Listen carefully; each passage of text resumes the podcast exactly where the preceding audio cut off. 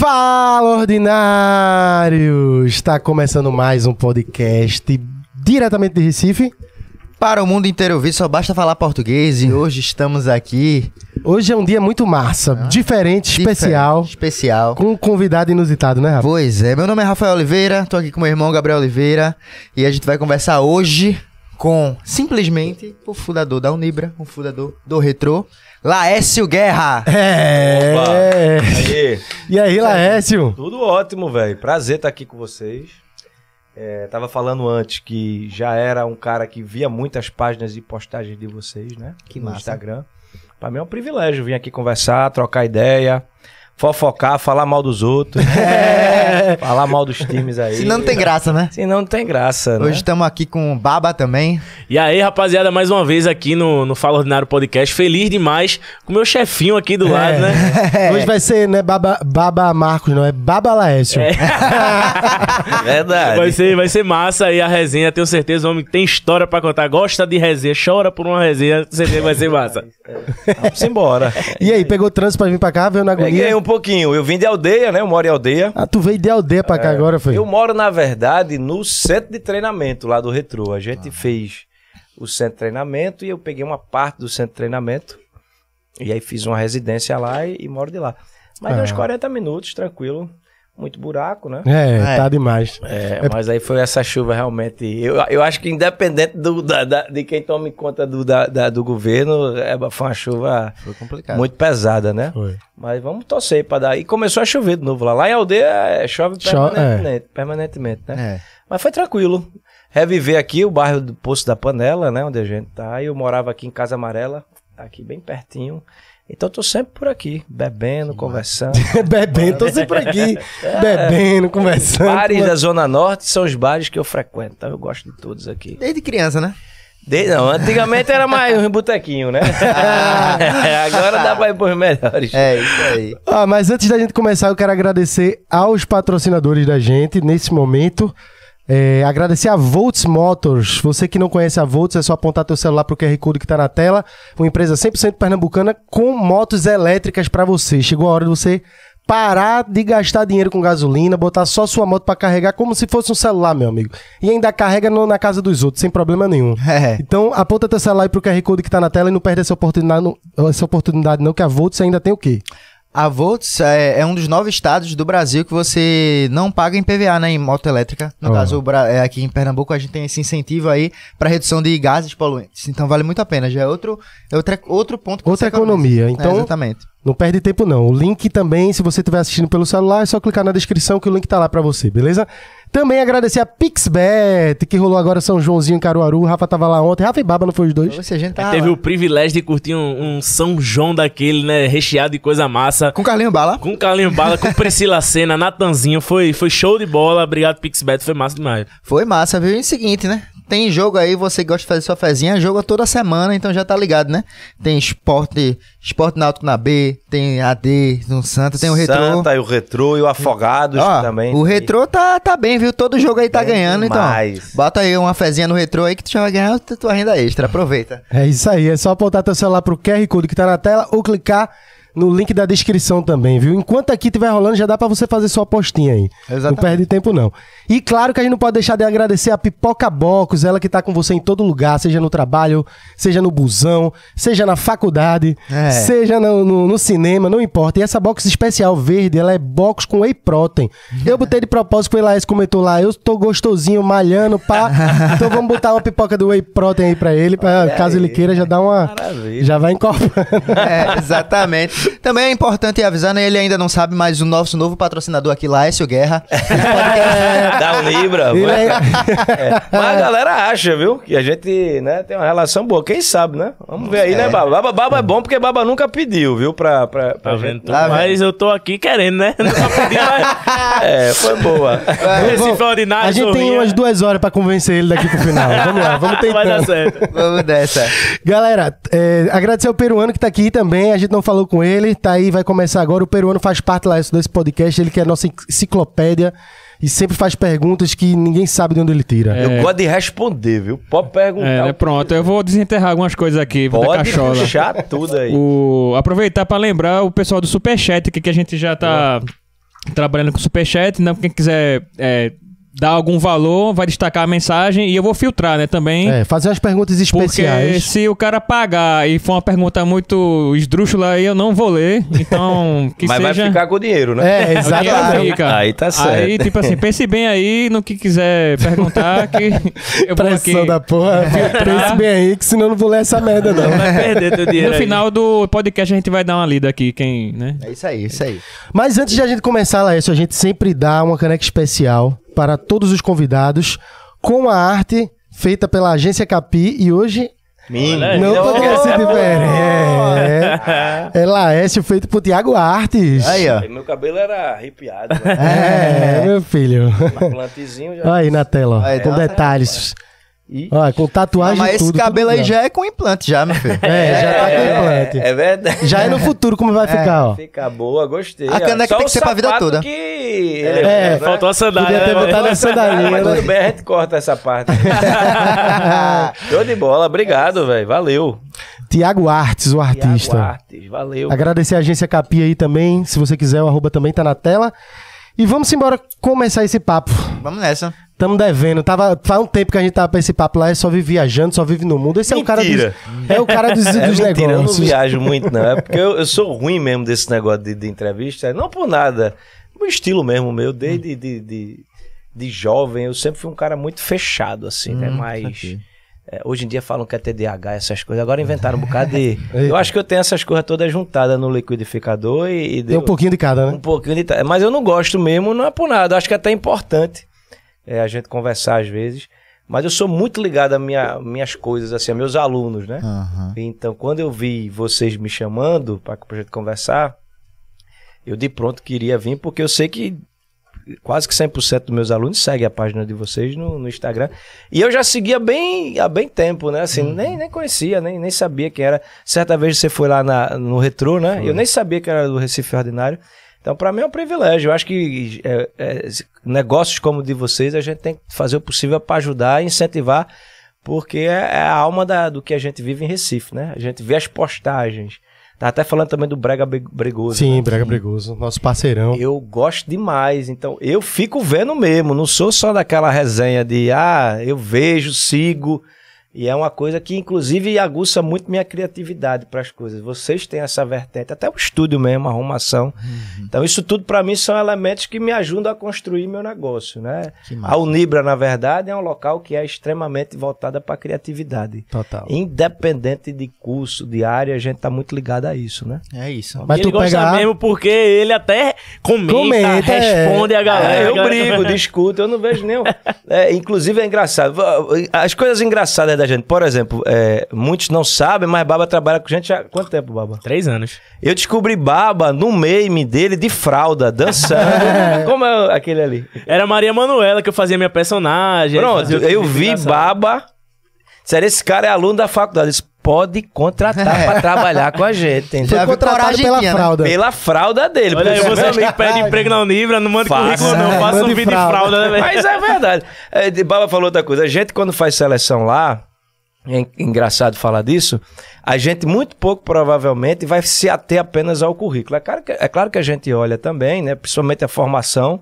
E se for formado na Unibra, ele tem um handicap muito grande, né? Sim. Se for nas outras, não muito, né? É, principalmente em um aí, né? Mas, mas nas outras, se for, a gente tem. E aí, no, no processo seletivo, a gente pede, em geral, principalmente para professor, o cara vai lá, né, todo formal, para dar uma aula pra gente, porque para entrar como professor, ele tem que dar uma aula para uma banca de professores e de coordenadores. E aí ele pergunta em geral, ó, eu vou preparar uma aula de 20 minutos. E a gente faz assim, a gente não quer aula.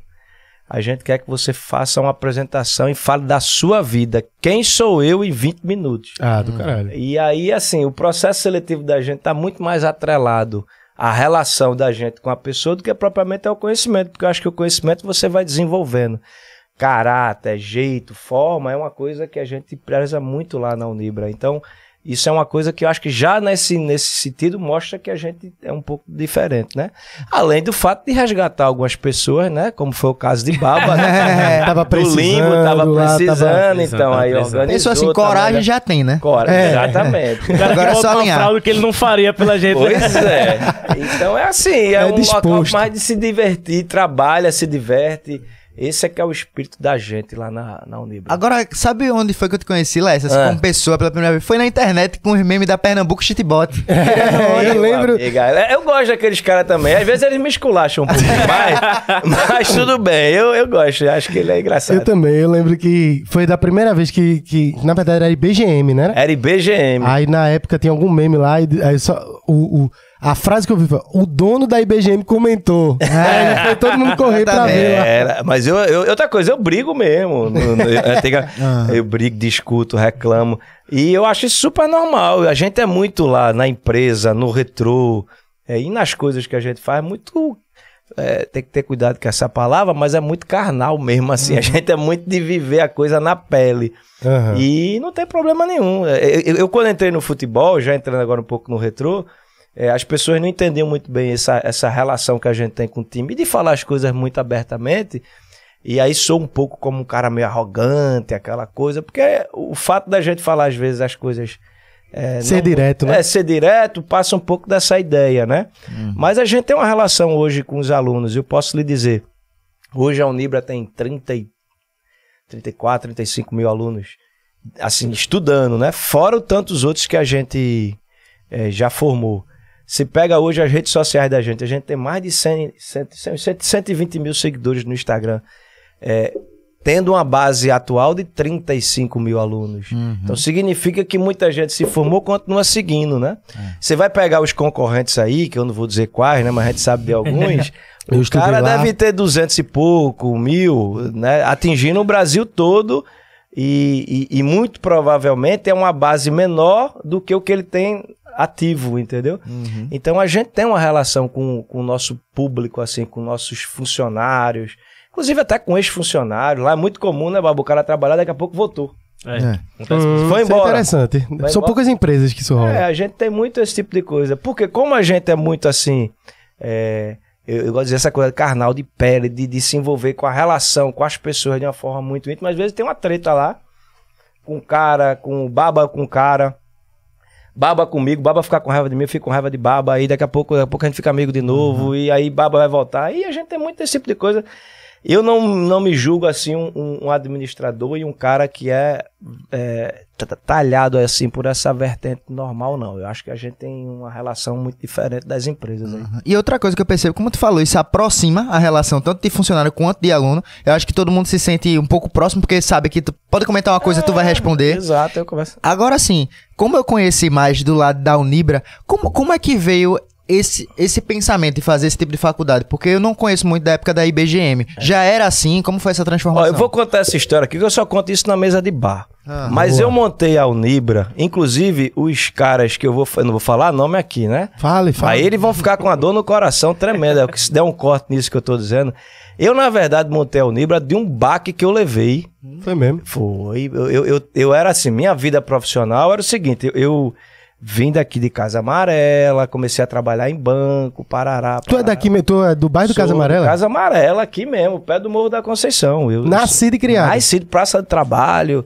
Eu conheço essa resenha toda aqui, né? Ah. Meu primeiro baile foi no SESI, no 13 do Vasco. Sim. Você conhece, não? Eu conheço de nome, né? Que eu não tenho idade, Ah. não. tu tem Ah, quantos que- anos? Tu tem quantos anos? 40 e um bocadinho. Ah, eu tô com, 30, tô com 33 aí. Mas pois tu eu, tá- o primeiro tá- baile era, ela foi, foi no Vasco da Gama. É, então, assim, eu convivi muito aqui em Casa Amarela e eu era aquele cara que vivia realmente, né, no, com o sonho de jogar futebol, como qualquer criança. Era um cara na escola razoavelmente fraco, né? Não era um cara. Razoavelmente É, não era tão fraco, mas era razoavelmente fraco. E nunca pensei assim em estudo, né? Até porque minha formação e minha, meu contexto social era outro, né? Você não tem aquela coisa de estar. a educação vai lhe mudar. Eu não entendia nem o que era bem isso, né? Uhum. E aí tentei no futebol, não deu certo. Até joguei em alguns clubes assim, não deu certo. E aí eu conheci a mãe dos meus filhos, muito novo, com 17 anos, ela tinha 13, 14, né? que, que foi a minha esposa, que depois eu separei, tive três filhos com ela. E ela era de uma classe média, né? Hum. E eu, pô, preciso apresentar ali, porque eu não sou esse maloqueiro vamos pro meu sogro lá, né? Ele não gostava muito de mim na época, Tem não, que mas fazer a frente, meu né? amigo. Tem Eu até entendo ele hoje, eu tenho filha, eu também. hoje, inclusive, é um cara que eu gosto demais, assim. E aí eu disse, eu vou ter que arrumar um emprego. Aí eu passei na faculdade, né? é, e aí juntou a galera para pagar a minha matrícula na faculdade, parará, parará. E aí eu fui a ter que arrumar um emprego. Meu sonho era ser, é, veja, né? Que coisa, caixa de supermercado. É mesmo teu sonho, era. Eu sei, porque eu achava um negócio de, de uma responsabilidade tão grande o cara ser caixa de supermercado que eu ficava pensando assim: o que é que não faz ali? Um, um familiar de alguém tá ali, passar um peru debaixo do braço e o caixa enrola. Eu achava que, que o cara, pra ser caixa, ele tinha que ser um cara muito moral, entendeu? Assim. Só que eu fui crescendo naquelas filas quilométricas aqui da Caixa Econômica ou do Bandep de Casa Amarela, que é na mais antiga, sabe? A gente chegava no banco de 9 da manhã, saía de 9 do outro dia da manhã. Era 24 horas. Só pra chegar no banco era 18 horas, porque você ficava na fila fora do banco. Caralho, Era mano. é um exagerozinho, mas era. E aí eu comecei a ver caixa de banco. E eu achei, caramba, então tem, tem caixa. Eu não mais supermercado, já evolui. Do banco já é melhor, já pega notas maiores. né? Exatamente, é você esse negócio. E aí fui é, procurar emprego. É, eu me lembro muito quando fui procurar emprego, essa história é bem interessante, porque é, minha mãe é costureira, né? E aí ela fazia roupa pra gente, pra mi- minhas irmãs, com o resto de sobra de roupa Das- dos outros, né? as clientes, né? E, e eu, eu tinha uma camisa de linho, eu me lembro muito, de botão com, com um botão de mar, é, marfim, que também era tipo um de cada cor, né? Porque sobrava de um e de outro. É a montagem. E eu era muito magrinho, né? E tipo, a camisa era assim que ser grande, né? Porque eu podia engordar um pouco, já se comprava, já fazia na medida maior. E eu fui no, no, no, no ônibus pro centro da cidade procurar o CAA, que acho que ainda existe. Sim, hoje, sim, né? Na Rua do Progresso. E aí eu indo, peguei um ônibus, esse motorista, na época o cobrador, a gente entrava por trás. Certa vez agora eu fui entrar no ônibus, comecei a bater na porta de trás, o cara olhando pra minha cara. e, e eu, o que foi? Se eu quero entrar, meu amigo, ele fez, mas é pela frente. Porque na minha época, tu pegou. Peguei, era atrás. Era atrás, era Ainda não? tinha catraca, o cara ficava traseirando eu lá. sou, é, É. meio perturbado. Uma vez eu quis pegar um ônibus na frente da faculdade até o Shopping Tacarona pra saber como é que meu aluno. Aham. Como é que é o Entendi, ônibus? pegar- Pra entender como é que o aluno saindo da. Caralho, isso aí. Aí eu gosto de fazer essas coisas, até porque eles vivenciam isso, né? Aham. Eu peguei, fui, parei no ônibus ali perto do Bom Preço, na, caixa, na, na, na Gamenon, dei a mão, parou, tipo às 9 horas da noite. Aí fui pra parte de trás, o motorista olhando pra minha cara, assim, pelo- e eu batendo. Pra abrir, o cara, amiga, aqui, desce por trás e só pela frente. Mas enfim, Esse homem não anda de ônibus, não. não andava. Fazia tempo, né? É. Mas voltando à história, aí eu peguei o ônibus. Ele andava, sabe, com- o supapo dos ônibus elétricos. Tá, tá, Era pra chegar. demais. Eles, quando o motorista parava pra botar de novo na. Eu lembro. Tu andava também, né? Eu era pequeno, mas eu lembro, pô. É, É, era demais. eu acho que o ônibus elétrico pegou por aqui, eu acho que até 97, 98. Andei por aí, demais. uns e era 10 mais anos. barato do que É. a- as passagens. Eu lembro só dos. Tá, tá, É, era era, com medo. E o chão era todo de borracha, porque se desse choque ninguém morria. É, era. Sabia não. Todo de É, borracha. tudo de E Rafa borracha. voando aqui na conversa, né, É? Mas é excelente observação isso aí. Eu não tinha lembrado disso, não. O ônibus era tudo de De borracha, borracha, embaixo, exatamente. Por Era, causa do chão. Que louco. Quantos devem ter morrido, hein? A gente não sabe. É, mas vai. Aí eu fui pra esse ônibus, aí eu peguei o cobrador e falei, meu irmão, me diga onde é que é a descida da Rua do Progresso. Que eu não sei de nada aqui, me ajude, velho. Aí o cara tá certo. Eu me lembro muito do cobrador nessa época, sentado, com um painel que parecia um mapa, com um desodorante com cola dentro e fazendo uns negocinhos assim. Tu lembra disso?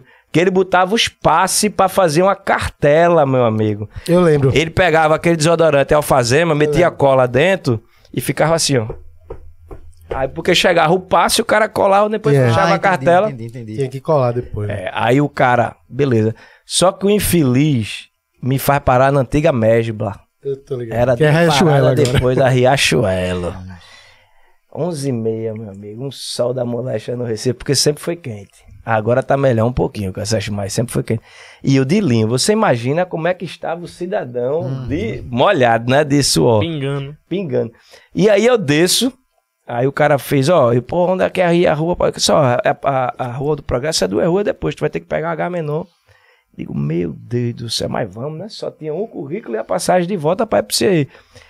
Quando eu passo na frente do Banco Real, no Banco Real, que é o Santander hoje, que é do lado da Fafiri.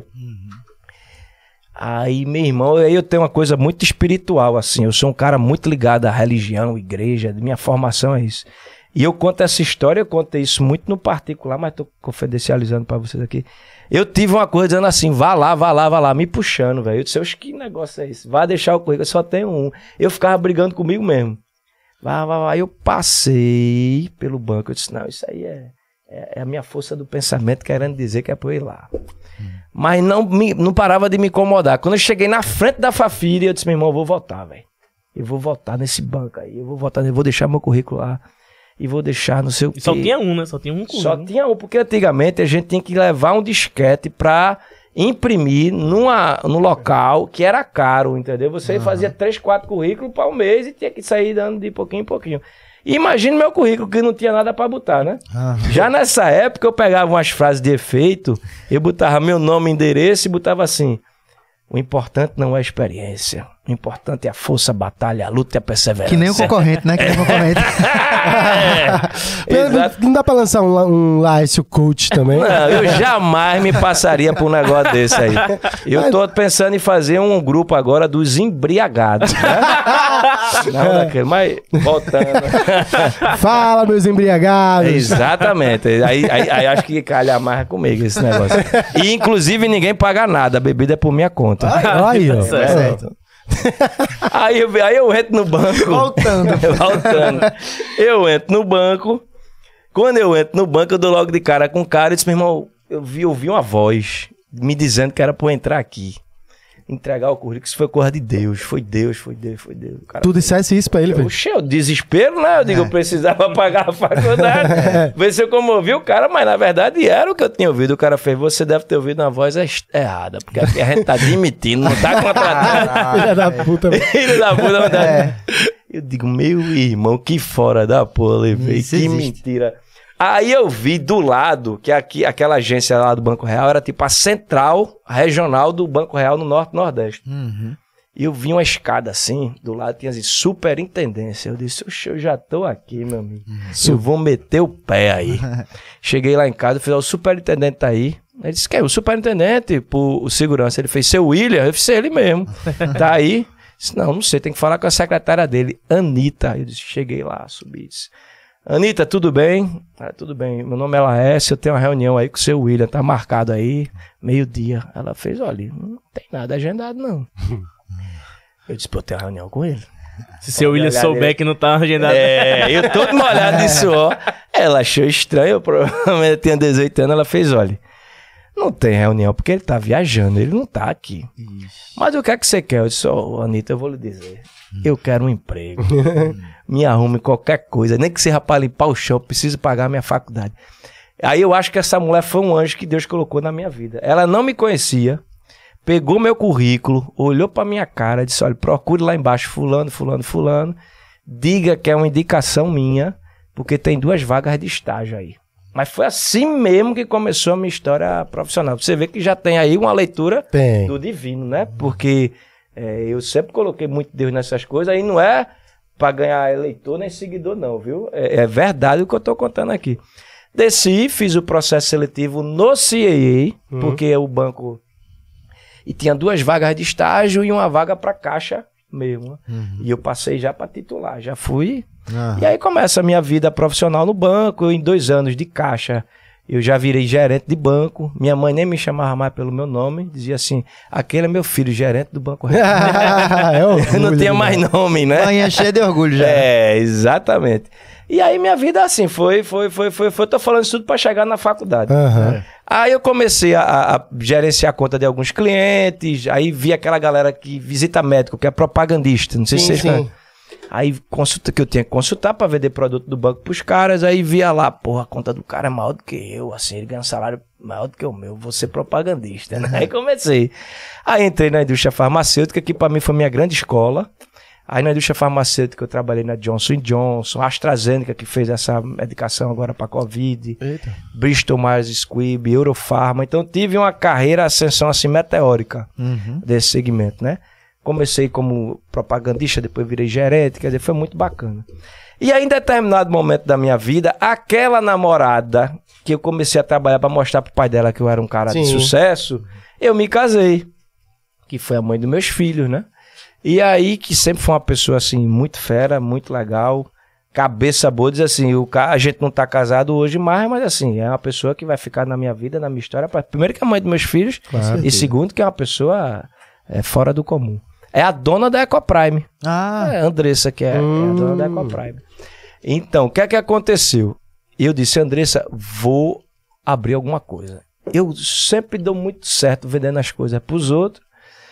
E eu quero ver se agora eu monto um negócio pra mim. Sei. Ela disse, como assim? Eu disse, não sei. Eu vou. Só não sabia o que era. Não sabia o que era. Eu pensava em fazer alguma franquia, alguma coisa. Eu tinha guardado o valor de hoje, até porque eu já fiz essa conta, algo perto de 100 mil reais. Que não é um valor assim, não é pouco, mas também não é pro cara abrir um negócio, né?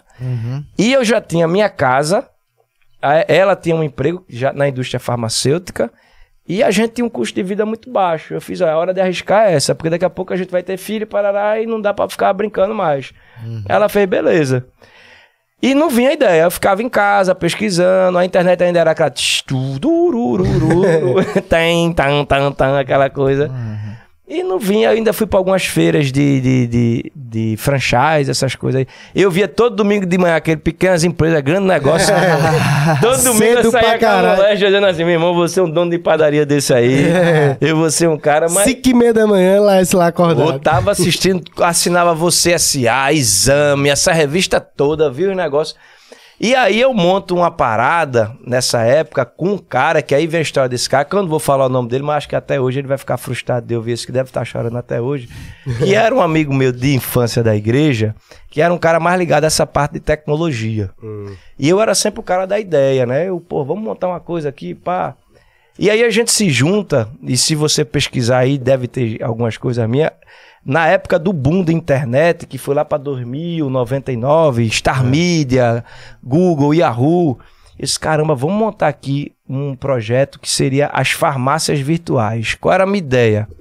Pegar todas as farmácias da região metropolitana de Recife, pegar os medicamentos que estavam perto de vencer, não que estavam perto de vencer, eles nos forneciam esses medicamentos, a gente botava numa plataforma e vendia ganhando um percentual em cima. ideia do caralho. Foi, deu muito certo, assim, tipo, Tipo eu- um iFood de farmácia. é um iFood de farmácia, que, que- até hoje, pra ter ideia, ninguém ainda, é, entendeu? Ai, até hoje. Ninguém fez. É o nome era Consultimed. O objetivo final da gente não era nem vender remédio. Sabe qual era o meu objetivo? Ah. Eu não vim da indústria farmacêutica. Tem uma informação na indústria farmacêutica que vale ouro. Que a indústria farmacêutica quer saber quem é o médico que prescreve mais o remédio. Porque a gente não sabe, entendeu? O médico tá com um paciente ali, aí eu falo de Tilenol, o cara sai e passa o Redoxon, entendeu? Aí qual foi minha sacada? Quando o cara pesquisasse na internet, ele tinha que botar o, CR, o CRM do médico e fazia a pesquisa do remédio. Aí eu cruzava a informação, pegava esse banco de dados e vendia para a indústria farmacêutica. Eu não estava preocupado nem em ganhar dinheiro com remédio. Tanto que eu chegava na farmácia e dizia assim, ó, tem esse produto aqui para vender remédio para vocês, parará, parará. Aí o cara falou, quanto é que eu vou pagar? Eu disse, nada. Aí o cara, como assim? Eu disse, não, a gente não quer ganhar nada, a gente quer lhe ajudar. O que é que você precisa fazer? Ter um serviço de entrega, que naquela época ainda não era como é, É. hoje, né? Um serviço de entrega que a gente vai lhe passar o pedido e o cara vai lá, paga. Também não tem essa coisa da maquineta de cartão de crédito, o cara tem que pagar dinheiro. Resumo da ópera. A gente, eu e esse cara, ele foi o cara que desenvolveu, eu fui o cara da ideia. Deu certo. Ele, através disso aí, ganhou uma bolsa aí pra fazer um mestrado, não sei aonde. E a gente ganhou um dinheirinho com esse negócio aí, mas não tinha grana pra. E eu não ia botar meu dinheiro nesse negócio. Então ficamos no limbo. Aí ele tinha parentesco com um cara que era dono de uma faculdade aqui. E eu, como viajava nesse momento, nessa época muito, eu comecei a ver curso superior de dois anos, que é graduação, que era uma coisa aqui no Nordeste que não existia. Aí eu Tu já, tá, tu já tava formado já. né? já, eu já, eu já, já era. Sou formado em administração, Ah, aí se formou. pós-graduado em marketing, economia. eu- aí eu já fiz um bocado. Porque a indústria Ah. farmacêutica também investia muito, entendeu? Entendi. Eu tinha uma carreira na indústria farmacêutica relativamente meio que garantida, assim, porque eles investiram muito em mim também, né? Fiz curso na FGV, um bocado de canto. E aí o que é que eu fiz? Pô, vou fazer o seguinte: vou voltar para estaca zero e vou começar a pensar em alguma coisa nova de novo. Aí veio a ideia de montar o curso em parceria com essa faculdade, que eu não vou dizer o nome, mas também não é do, do homem aí, Hum. é uma faculdade É, menor. Faculdade curte. E o cara também foi muito legal, assim, comigo, né? Me abriu uma porta, é, porque eu disse, ó, vamos fazer uma parada aqui de custo de dois anos, eu vou alugar um prédio, né? E com esse dinheiro que eu tinha, né? E eu acredito muito nesse negócio, tu fica com tua faculdade aí em Boa Viagem, que já dá mais ou menos pra saber qual é o nome da faculdade, né? Uhum. Então, pá, né? e eu fico aqui no centro. Aí começou a dar certo o negócio. Começou a. Pá, pá, pá, pá, pá. Começou a crescer. O cara era dono da faculdade, mas não era só, né? Começou. Isso aí é uma impressão minha. Isso não é um fato. Isso aqui é uma impressão minha. Eu acho que começou muita gente dizendo: "Ó, esse cara tá ganhando muito dinheiro, esse cara tá ganhando muito dinheiro, aquela coisa, né? E eu tava, como era um cara da igreja, e a minha relação sempre foi com a galera da igreja, eu nunca imaginei que ninguém ia, não tinha nada formalizado. Aí o cara fez, ó, não dá mais, eu quero te contratar. E Se tu quiser ficar aqui, vai ser legal, tu vai ganhar um salário bacana, mas o que tá rolando aí é porque a marca da minha instituição é que tá vendendo, não é tu. Eu disse, "Oxe, como assim, amigo? É... Resumo da obra, eu disse, ó, obrigado, não quero mais, vou montar uma faculdade e vou ser maior do que você, estudiu. E chamei esse meu parceiro pra vir comigo. E eu me lembro muito que eu desci, ele deve ficar triste de ouvir isso, que a gente nunca conversou. Eu disse, meu irmão, vamos comigo. Que a gente era amigo e irmão, amigo e irmão. Feito tu e baba, assim, parceiraço mesmo. E isso é uma coisa que a gente tem que levar pra vida, porque é, a gente, quando é parceiro e amigo, se você. A a coisa não dá errada, não, viu, velho? E eu me lembro que eu desci do escritório do cara com ele e disse, pô, vamos comigo, velho, vamos comigo, tu vai. Eu Disse, não, dá não, Que não. que não. Caramba. Aí eu, então, beleza. Tchau, foi embora. E eu disse, pô, agora eu vou montar uma faculdade pra arrombar, meu amigo. Já sabia da parada. É, Foi aí que tu, Aí que eu tu disse- teve a certeza Pô, do que porque tu... eu, fi- eu, eu, eu, eu, eu em. Vou te falar, em seis meses eu comecei de zero pra ter quase 400 alunos. Caramba, entendeu? muito rápido. Mano. Muito rápido. Então eu sabia fazer o negócio, né? É, Uhum. Aí eu disse: o que é que eu tenho que fazer agora? Abrir a minha. Uhum. Aí fui estudar e parar. Durou quanto tempo lá na outra com a parceria ainda? Durou um ano, dois? Não, com essa outra aí passou mais ou menos um ano. Não chegou a um ano, não. Só Uns foi aquela meses. aquecida quando viu que tava É, movimentando, o cara já... Pois é, exatamente. Chegava a dar aula também? Eu dava aula, atendia o telefone, fazia tudo. Eu não tinha. eu, tipo, era, ia pra rua vender a faculdade, entendeu? A gente. Por isso que a galera tira muita onda assim. Bom dia, bom dia, quer fazer inscrição na Unibra, Parará? Porque Ah, quem sim. fazia isso era eu. Na verdade, a gente quebrou um pouco essa coisa. De que esperar o aluno vir para a instituição, a gente que ia atrás dela. Porque existia um preconceito é, no mercado da educação no Brasil que era assim: se a faculdade vai atrás do aluno, a faculdade não presta. Se a faculdade é barata, a faculdade não presta. É. E a gente foi muito martelado por isso, né? Aham. Ah, o Nibra não presta, o IBGM não presta, e eu sempre quieto na minha, porque a gente tem os indicadores do Ministério da Educação que convalidam se você presta ou não. Então, para mim, e eu sempre tive na minha cabeça de querer fazer uma faculdade para classe C e B, D, C e B. Entendi. E eu sabia que a A ia vir. Porque a gente ia chegar no momento do mercado que a gente ia abocanhar o mercado de forma tal, pelo que eu imaginava lá atrás, porque eu queria fazer uma boutique da educação. Eu não queria fazer uma, uma parede. igual vocês aqui. Eu, tenho que, eu queria. pin- Toda a sala da gente são mais de 270 salas. Nenhuma é igual a outra. Foda. Todas são diferentes, entendeu? Todas a estrutura da, é da um ninguém tem que diferente. falar. Pois é. Eu entrei ali pela primeira vez. É. Eu sempre vi o povo falar, eu, até a gente tinha feito até um meme na Recife Ordinário que era dizendo, comparando a Bali na É, Indonésia. Exatamente. Aquilo pegou, viu? Pronto. Pegou. Aquilo quando a gente fez na época, eu ainda não tinha ido lá. Eu tô- tinha ido só, só postei a foto. Aí eu conheci o Hugo. Na verdade, conheci não. O Hugo trabalhava comigo no canal Putz Véi, que era um projeto antigo, eu e Rafa que tinha. Inclusive Baba também. No YouTube, um canal de humor. Sim. E era Hugo. Hugo Lopes, ele trabalhou lá também. Foi. É o de dread, Foi o grandão. que me falou do concurso da TV Unibra pra eu poder me inscrever. Foi o Pronto. também que Que massa. Eu velho. fui lá com o Hugo, que também era aluno e tal. Ele trabalhou até pro Retrô, não foi, Baba? trabalhou, pô, trabalhou até fotógrafo do 2020, Retrô, fotógrafo do Retrô. Aí o Hugo, bora lá, pô, eu estudo aqui também e tal, que eu até participei daquele seis... Cinco minutos. Cinco minutos, isso. Massa. Aí quando eu entrei lá, velho, assim, eu tomei um susto, porque, caralho... Primeiro que era tudo muito bonito, você vê uma, uma, uma arquitetura muito moderna e cada... os corredores e... e porra, velho, eu lembro que tinha... Tinha uma parte que eu entrei depois lá que tinha...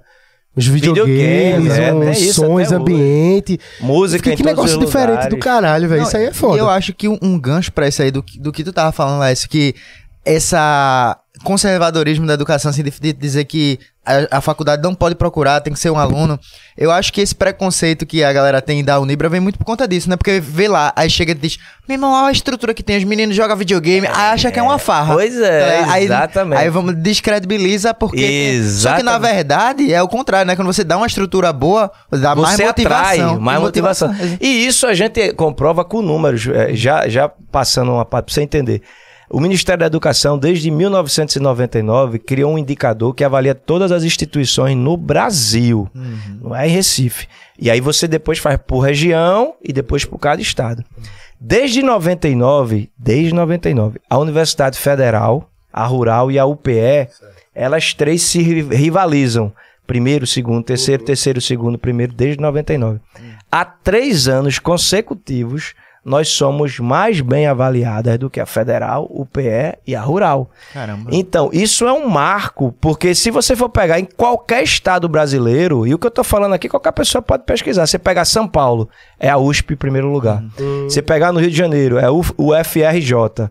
Só em Pernambuco, de todos os estados do Brasil, que tem uma instituição privada que consegue um indicador maior do que as públicas. Caramba. E agora, Isso é por conta da estrutura, e o que é principalmente. que eu acho? Aí isso é uma visão minha.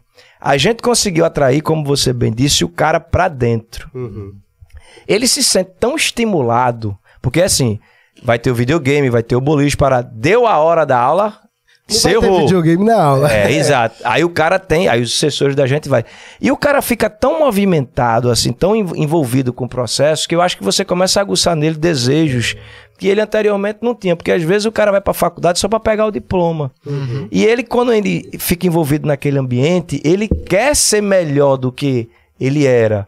Porque ele vê que as coisas podem ser melhores. E aí, fora isso, a gente tem uma série de ferramentais internos de tecnologia, porque eu gosto muito, como foi essa ideia do, do remédio, que eu crio no, no negócio da gente que me dá indicadores de eu saber. Por exemplo, hoje eu sei qual é a minha melhor turma dos cursos da área de humanas que tem um melhor desempenho na disciplina de economia. No teu próprio sistema. No meu próprio Tu sistema. Mas quem trabalha fez muito foi com a gente. com a base de dados, né, no Eu caso. trabalho demais. Pô, eu é faço muito BI há porra. muito tempo, é entendeu? futuro, Antes de né? se conversar de BI. E aí, com isso, por exemplo, eu pego assim, vou, vou dar um dado para vocês. Eu tenho um professor de economia que ele dá aula numa turma de administração e numa turma de direito. E eu começo a perceber que os indicadores de nota dessa turma para essa disciplina são altas. Aí me suscita uma dúvida: será que esse professor está fazendo de conta aqui da aula e o aluno está fazendo de conta? E é fácil, porque pode ser o contrário também. O professor está aliviando. É. E aí a gente, quando estuda isso, a gente já começa a perceber quem são os professores alvos da gente. Pô, esse cara é muito bom, porque a prova dele é difícil. Ele puxa da galera. E aí, com isso, a gente faz esse cara aqui agora, nós vamos aumentar a carga horária dele. É como se fosse uma análise de desempenho de jogador de futebol. entendi. O cara tem um- uma, uma avaliação alta, a gente vai priorizando mais ele. A base de dados hoje a em base dia é o de dados futuro, é né? tudo, pois é. O que a gente faz hoje muito é... Mas a gente já faz, na verdade, isso há muito tempo atrás. Hoje a gente faz mais. Tanto que o sistema educacional que a gente tem hoje, ele é particular, único e pessoal. Uhum. Então eu tenho um negócio lá chamado jogo do QI. É um jogo que a gente tem. QI, a gente associa né, a Uhum. coefici- é coeficiente, coeficiente intelectual. A gente chama de questões de interesse. Uhum. Inclusive o bonequinho da gente é o Einstein. Então a gente faz o seguinte: a gente começa um jogo no segundo semestre. Todos os alunos que quiserem baixam o aplicativo e eles começam a jogar sobre perguntas que rolam de conhecimentos gerais e da disciplina dele. Entendi. No final do semestre tem uma final feita aquele soletrando de Luciano Huck. Saquei. E a gente deu um carro agora pro melhor aluno do semestre, Caramba. entendeu? Do caralho, velho. Isso aí Não é, é, um negócio. É... Ninguém faz agora, isso, ninguém faz. Agora, você não vai me ver publicitando. Anitta, nada contra, entendeu? Juliette, eu não vou gastar milhões e Foi a milhões. Anitta que lhe ajudou lá no banco, né? É. Aonde? Foi a Anitta que lhe a ajudou lá no banco, né? ajudou. Ela não. Ah, Anitta, não foi a cantora, não, foi a do banco. Então, a gente investe muito no interno. Então, a a ideia da gente é multiplicar o negócio a partir de dentro. E não de fora para dentro, é de dentro para fora, entendeu? E sempre foi assim. Muito massa. Isso É interessante. A- Tu fala na, na questão, até pra publicidade, né? Isso. Tu não vai buscar nada de. Não, É a, a tudo- gente tem agência de publicidade interna, a gente tem a equipe de marketing interna, todas as coisas são criadas lá dentro. Nada contra, né? A gente tem estrutura hoje que permite isso. Uhum. Eu acho que a agência de publicidade é importante. Se você é uma empresa que não tem condição de ter isso, você. Mas na essência, na essência, nós somos uma empresa que trabalha com o lúdico. Seja no futebol, seja no restaurante, seja no que for. Voltando à história do, do, do cara que me abandonou, eu vou ter a história da, da- de vou montar uma faculdade. E aí, eu, como não, não conseguiria abrir a faculdade da noite pro dia, o que foi que eu fiz? Vou dar aula em todas as faculdades de Recife, antes de abrir a minha, para saber o que é que tem de bom e o que é que tem de ruim, conhecendo os caras. A única que eu não dei aula foi a Nassau, né? Mas assim, eu dei aula em todas as outras, né? Dei aula na ESO, me lembro muito da ESO. Na Aí tu Foca. foi professor. professor. Pra, justamente para adquirir a experiência. Pra adquirir experiência e Conhece- conhecer. Porque se você vai montar um negócio, você precisa vivenciar as coisas numa outra perspectiva. Agora, fui pra vivenciar e sempre deixei claro pra todo mundo é, que, ó, eu vou montar uma faculdade. A galera ria da minha cara. Eu imagino, Como é que tu é. vai vir dar aula aqui? Tá? Eu vou montar uma faculdade. Não sei quando, mas vou montar. Porque quando eu descobri que tu era professor, aí eu fiquei assim, meu irmão, pro professor, dar o pulo do professor pro dono da faculdade. É. Cara, eu quero saber essa história, tá ligado? Pois é. Mas assim, eu fui com esse intuito, entendeu? Agora, eu não tinha muita grana. E, e eu, tipo, o que é que eu vou fazer agora? Não tenho muita grana. Montei o projeto. Fui pro Ministério da Educação, porque lá em Brasília tudo, né? Andava nos corredores, conheci gente, fiz todo o trâmite que a gente precisa fazer. Mas era um negócio que demorava, né? Então eu passei dois, três anos dando aula para pagar meus custos né, de casa. Mas já com esse objetivo. Já co- e não mexi naquela graninha que tava lá, entendeu? Aí o que foi que aconteceu? Em 2008, 2007 a gente recebe o comunicado de que vai ser visitado. Aí eu alugo o antigo colégio Radier, e foi um cara assim que me ajudou muito, né? O Paulo Gabardo, que era o dono da escola, é um cara que a gente sempre, eu sempre vou falar dele, porque como é que o cara vai acreditar num, num maluco que chegou lá dizendo que ia montar uma faculdade na escola dele, para para não me conheceu de nada. Ele me alugou a escola, eu fiz uma reforma na escola dele, era Paulo e Genaro, fazer referência também de Genaro, que eram os sócios. E tem coisa na vida que eu digo, é Deus que coloca. Aqueles caras foram os caras. A gente, como aqui de Recife, a gente fala, acaba homem. Porque ele podia ter passado o balão em mim também. Eu reformei a escola dele todinho. Eu fiz um contrato muito leonino pra eles. Ele podia depois dizer assim, ó. Eu vou vender aqui agora. E não, foi de palavras. É, ele foi um cara de palavra do cara. Esse cara aí pra mim é, é um homem que você diz assim, esse cara tem que ser referendado, né? Aham. E aí ele me vendeu depois. Aí, aí eu abri a faculdade lá, comecei como IBGM, porque eu não tinha nem ideia de montar nada na área de saúde. Era Instituto Brasileiro de Gestão e Marketing. Até porque eu queria tirar um pouco dessa ideia de nome de faculdade. Faculdade. Tudo era faculdade, faculdade, faculdade, faculdade. Isso, Eu fazia um Instituto de Educação e de Gestão. E aí montei, né, nessa época. E foi muito bacana. Começamos assim naquela coisa. Inclusive, eu tenho muito orgulho de ter parte dessa galera que começou comigo lá atrás, ainda hoje, Uhum. né?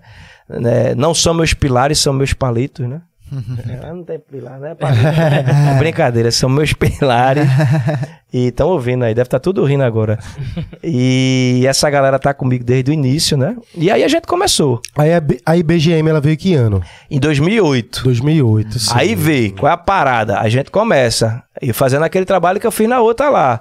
54 alunos, depois cento e pouco, e parará, e foi crescendo, e o dinheiro ia entrando, eu guardava uma parte, investia outra, parará, parará, parará, parará. Em 2010, 2011, não, 2009, 2010, eu disse, pô, bicho, eu tenho que... Eu já tentava fazer coisas criativas, mas não tinha muito dinheiro.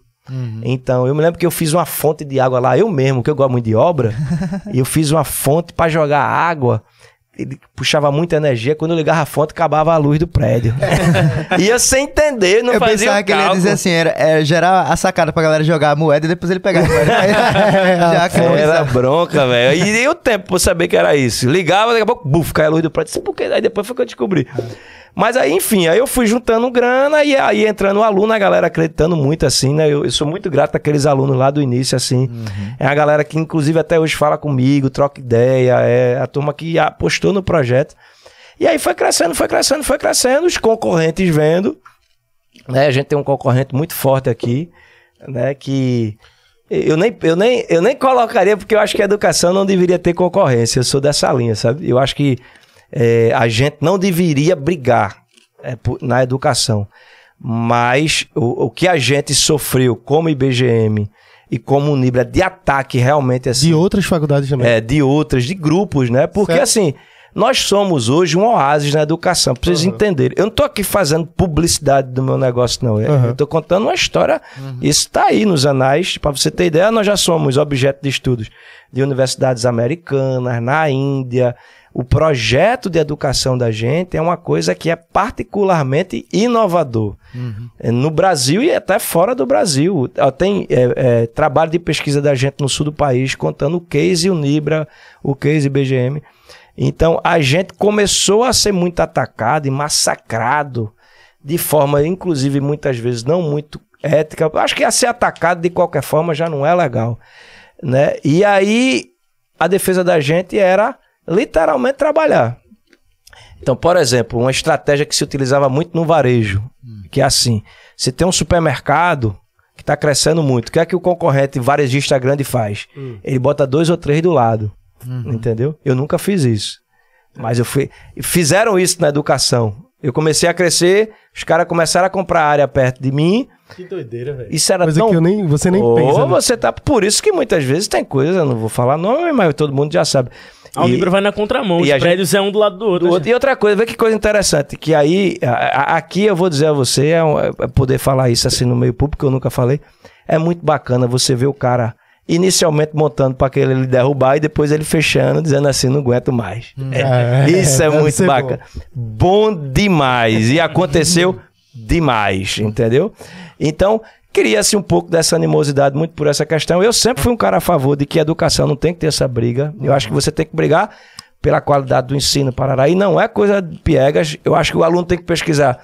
Antes de entrar, inclusive, na gente. Pesquise, olhe, avalie, compare, veja preço. Tem um negócio na educação agora no Brasil que é uma coisa, inclusive até para que as pessoas entendam. A gente é verdadeiramente aquele cara que impunha uma bandeira da educação é, de qualidade e de preço baixo. Isso eu sempre fiz. Eu poderia já ter um, um preço de mensalidade muito maior. Vou dar um dado para você entender o que é o Brasil. O FIES, que é um programa do governo, a Unibra e o IBGM nunca aderiu 100%. Por quê? Eu nunca fui a favor de programa de governo ou algo do governo financiando coisa privada. Isso é uma ideia minha. Não estou dizendo que quem fez está errado. dizendo, Isso é uma percepção minha. Uma visão sua. Minha- E outra, eu posso bater no peito para dizer isso. Eu fui entrar no FIES em 2016, eu acho. Por pressão dos alunos, dizendo assim: meu amigo, ou você adere, ou a gente vai deixar de estudar aqui, porque eu sou fiéis, aí eu tive que aderir. A operação de 100% de alunos da gente, 5% era fiéis. Que significa nada dentro do bojo. Tinha faculdade aqui que a operação do FIES era 70%, 80%. O que significa isso? O governo está pagando. Tá errado? Não, não tem nada errado. Mas eu não faria isso. Quando a gente abriu, por exemplo, vou dar um, um- dado, um curso de odontologia, a gente abriu com a mensalidade no início, na época, de 1.200 reais. Com o FIES pagando, o cara podia botar 5 mil e o FIES pagava. Eu botava 1.200. E meu concorrente aqui era 4.500. Entendeu a, a- a lógica? E o, o cara não percebe isso. Entendi. Eu, eu O tava. cara acha que tá ganhando, mas não tá. É, e a- quem tá, quem tá ganhando é o dono do negócio, entendeu? O aluno às vezes não faz essa conta. E a gente fez isso. Fez isso em direito, fez isso em administração. fez- Então a gente foi marginalizado porque a gente começou a mexer com o dinheiro dos outros. Porque os caras começaram a perder concorrência e tiveram que fazer o quê? Baixar o preço. Aham. Meu irmão, eu sou um cara hoje que vivo muito bem. Graças a Deus sou rico. Tem uma mensalidade que eu não vou dizer que é barata, mas é muito barato comparado ao que era no passado. E não precisa fazer o que se fazem por aí, entendeu? O que foi que a gente fez em Recife? A gente puxou o preço de todo mundo para baixo. A gente teve uma contribuição na educação superior de Pernambuco de forma absurda. Se for pegar preço, o que eu tô dizendo aqui só basta o cara fazer um histórico das Mas concorrentes é, eu- aí. Eu lembro. Isso dá uma pesquisa massa, inclusive. Pode pesquisar. Eu não vou dizer nome aqui, mas tem várias aí que você vai pesquisar os preços que você vai ficar chocado. E outra, elas estão vendendo barato, como a gente hoje, e tá todo mundo ganhando dinheiro. Aham, entendeu? entendi. Então, essa contribuição que a gente deu para a educação de Pernambuco foi um fato relevante demais. Mas é interessante isso, porque eu vivi em parte. Assim, eu vou falar um, coisas que eu lembro. Eu, eu comecei na faculdade em 2009. Eu fiz na concorrente, Sim. na época.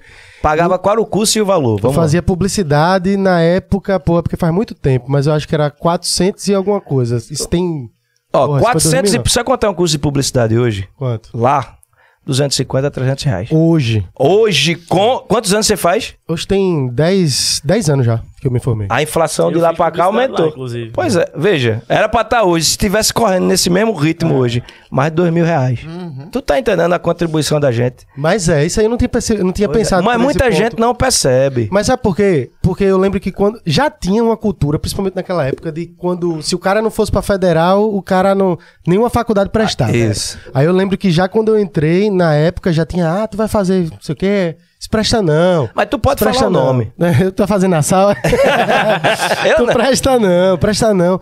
E assim, era o que na época dava pra pagar, eu comecei eu E mesmo pagando. Eu comecei eu mesmo pagando porque meu pai na época tinha essa cabeça de federal, federal, federal. Eu fui comecei a, a trabalhar como operador do telemarketing. Depois acabou não dando pra pagar, tive que correr a ele. É. Mas qual era o ponto?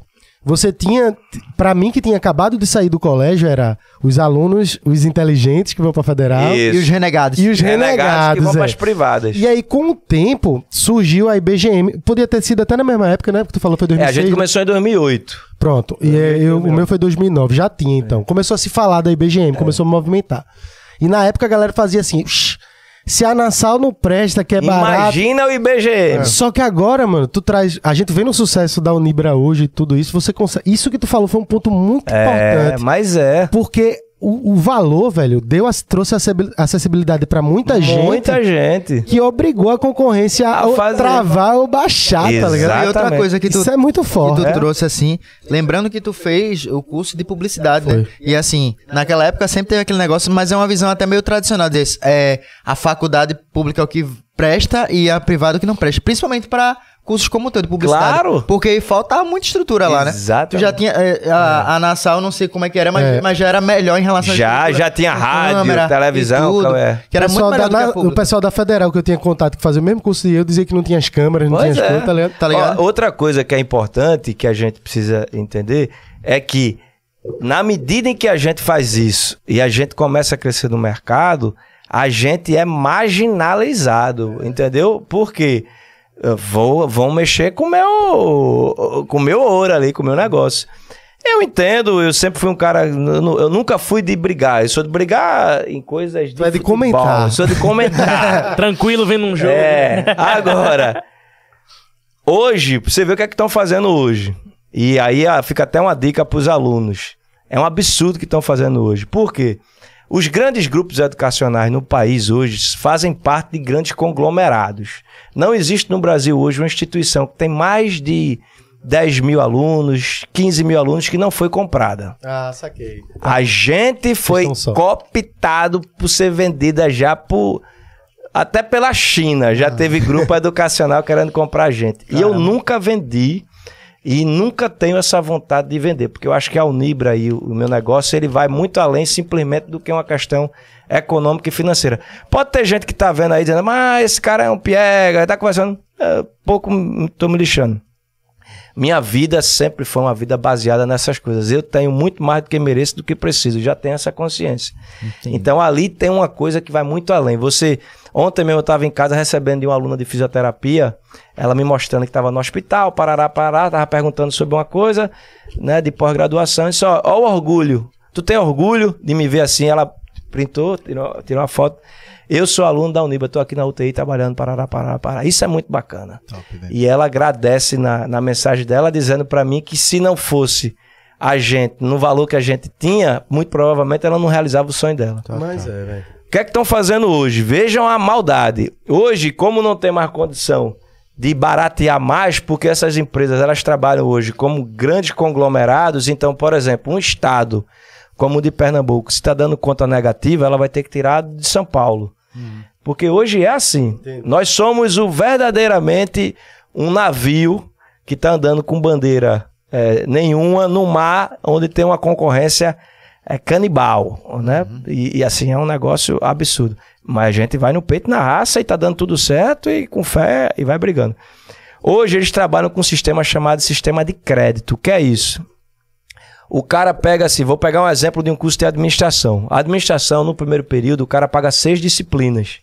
E ele paga uma mensalidade fixa. No caso da gente é 350 reais. As faculdades estão fazendo o seguinte: venha pra cá. Você vai pagar 250. Só que o aluno não saca que ele está pagando só três disciplinas ou quatro. Ah. Ele aumenta o tempo do curso do aluno, que era de quatro anos, para seis. E o cara vai no final pagar uma conta maior, maior, é. do que ficar pagando. E o aluno não percebe isso. Pô, não sabia não que tava rolando isso. mas Então tem isso é curso aumentando também. Aí veja, nós somos a única instituição de Pernambuco que trabalha com semestralidade. O que é isso? O cara vai pagar quatro, cinco ou dez disciplinas, ele vai pagar o mesmo valor. Entendi. Entendeu? Já nas outras não. Por quê? É uma forma de ludibriar um pouco o mercado para fazer a atração de alunos. Porque hoje, em Recife, a gente tem basicamente 85 a 90% dos alunos que procuram a Unibra e 10 a 15% dividido para as outras. Hoje a gente tem uma, uma atratividade muito grande. Graças a Deus a gente tem esse reconhecimento pelo mercado. E aí, por conta disso, a gente é bombardeado, né? Que massa. Mas minha história é assim. Aí começamos com a Unibra pequenininho. Depois tem o manicômio ali, que você sabe que aquilo é um manicômio, né? Eu passava ali, os dois gritavam comigo, eu gritava com os dois, aquele negócio. esse, esse negócio vai ser meu.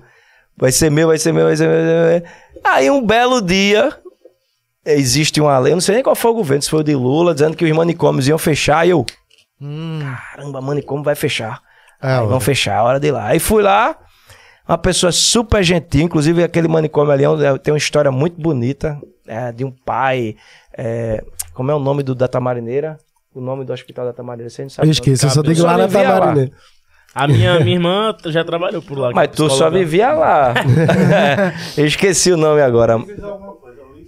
Ulisses, Pernambucano, isso, isso, isso mesmo. aí, velho. É o nome do fundador, Ulisses Pernambucano, é o nome do fundador daquele hospital psiquiátrico onde é a Unibra, que foi o, o primeiro hospital psiquiátrico privado da região norte-nordeste Que massa. ali. Então tem uma história muito bonita. Aí eu conheci a família e parará. E aí, ela, quanto é? Ela fez tanto. Eu fiz, eu não tenho dinheiro, mas eu vou comprar.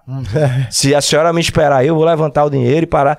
E eu fui muito assim. Eu tinha um apartamento, um carro, eu vendia, Foi fazendo rolo durante. Vendendo, fazia rolo. trocando. A senhora quer carro? Não, não quero não. Então, espero que eu vou vender o carro. Eu era, eu era assim. E papai Pra não comprei. perder a oportunidade. Pra não perder a oportunidade. Aí eu comprei, dividi também, né? Fui- foram muito corretos também comigo. Eu digo assim: um negócio desse não tem como você dizer que você montou assim.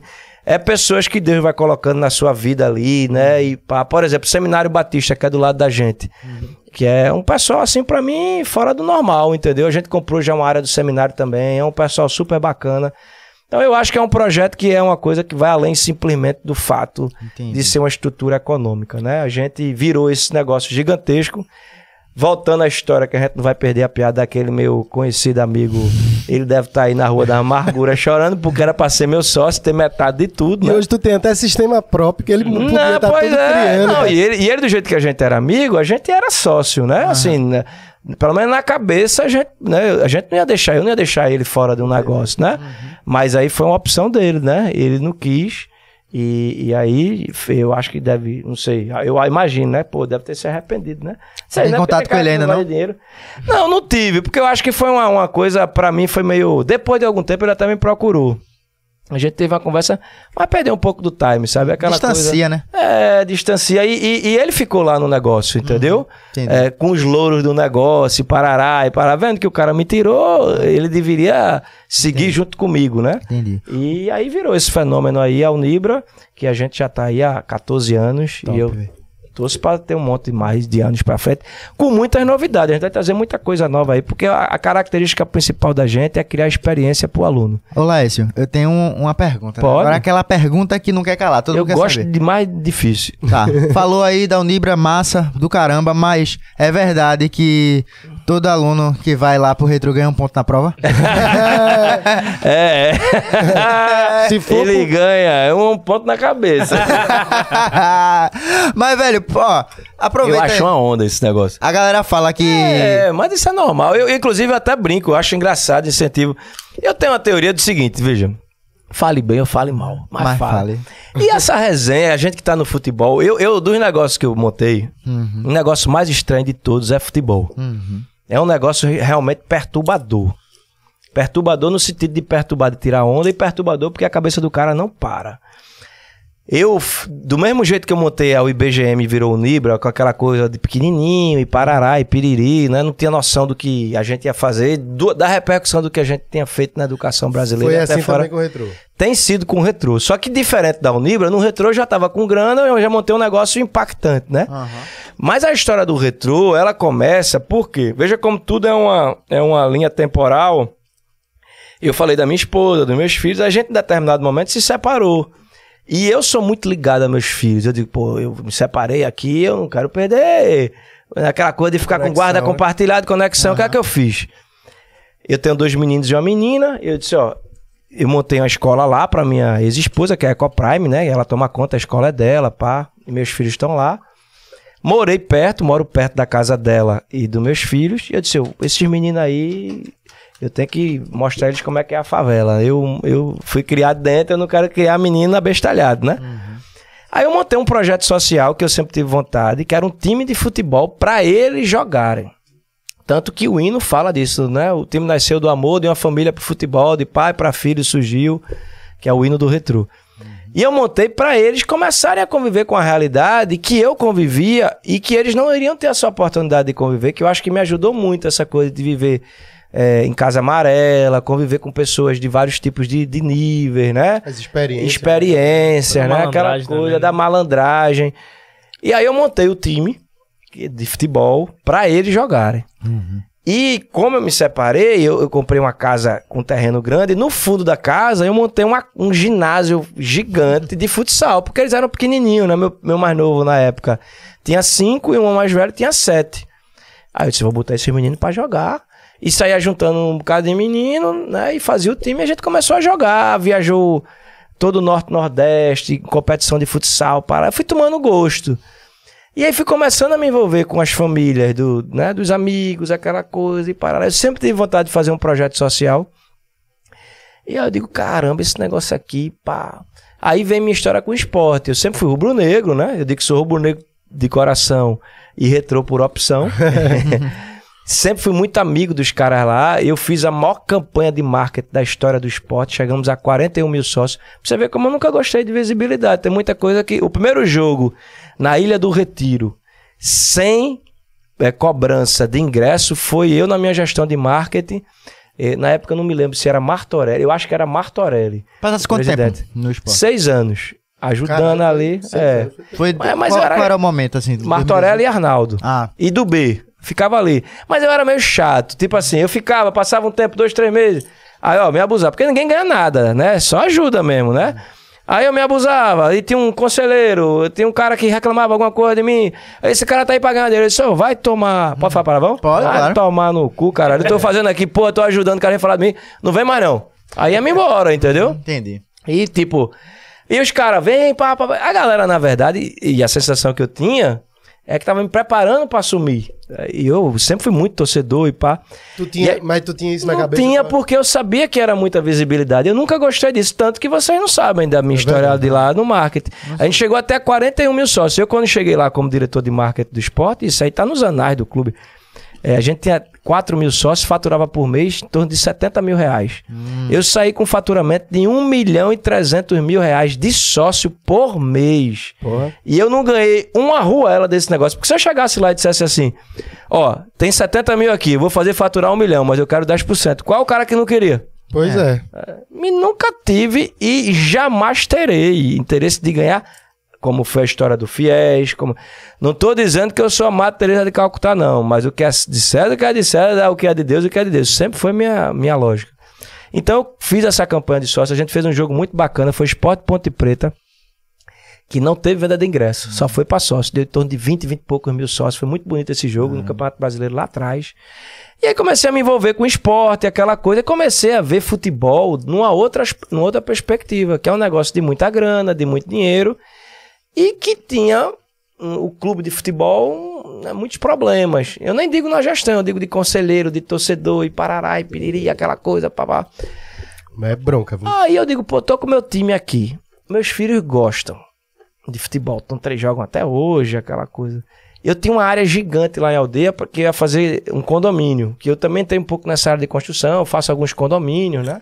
Como eu gosto muito de obra, então eu faço condomínio, faço as casas e vendo, né? Coisas pequenas. E esse condomínio ia ser um condomínio grande, são 160 mil é, é, metros quadrados, 16 hectares. Tava É a área certo. que era do CT lá. Do CT. É gigante ali. Aí eu disse, sabe de uma coisa, velho? Eu vou fazer porra nenhuma de condomínio mais. Eu tô gostando desse negócio de futebol. Vou montar um negócio que vai ser diferente de tudo que há aí no futebol. Com gestão diferente, com modelo diferente. Que doideira, viu? Doideira. Aí meti trator, meu amigo. Pau!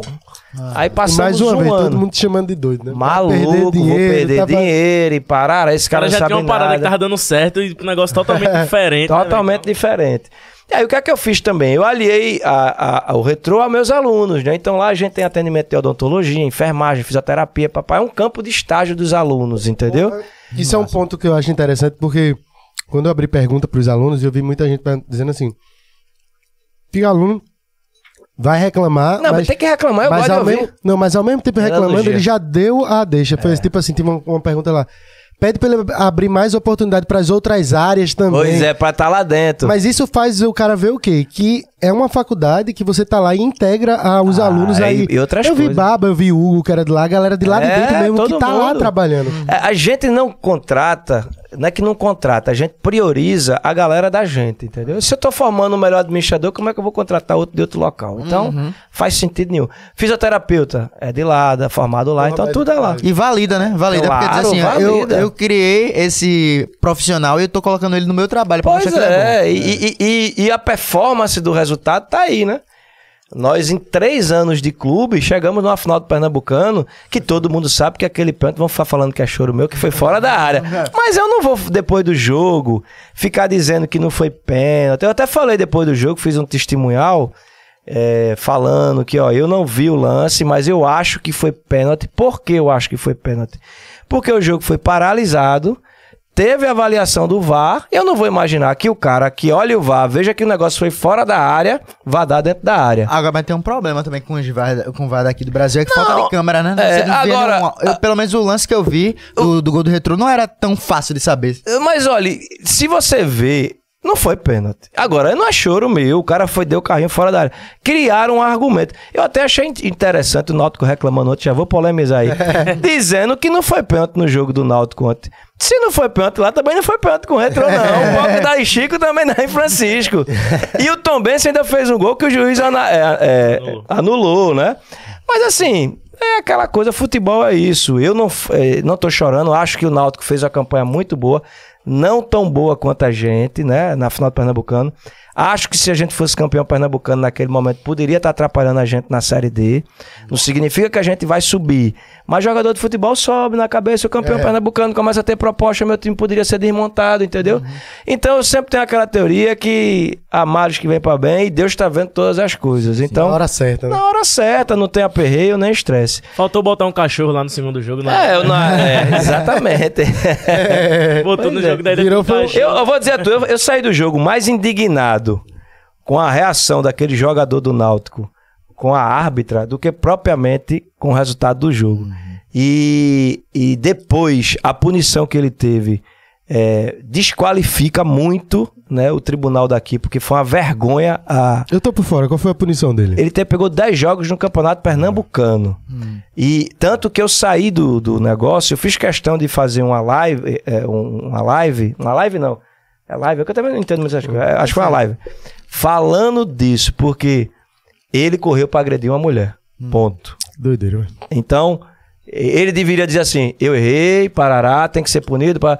fica pagando de, de bom moço e bom samaritano aí. Também a gente não vai crucificar, todo mundo é, mas o cara dizer que não correu pra bater, é, pode ser que ele tava maluco ali, destemperado. Para... Eu fiquei muito mais indignado com aquilo do que propriamente com o título.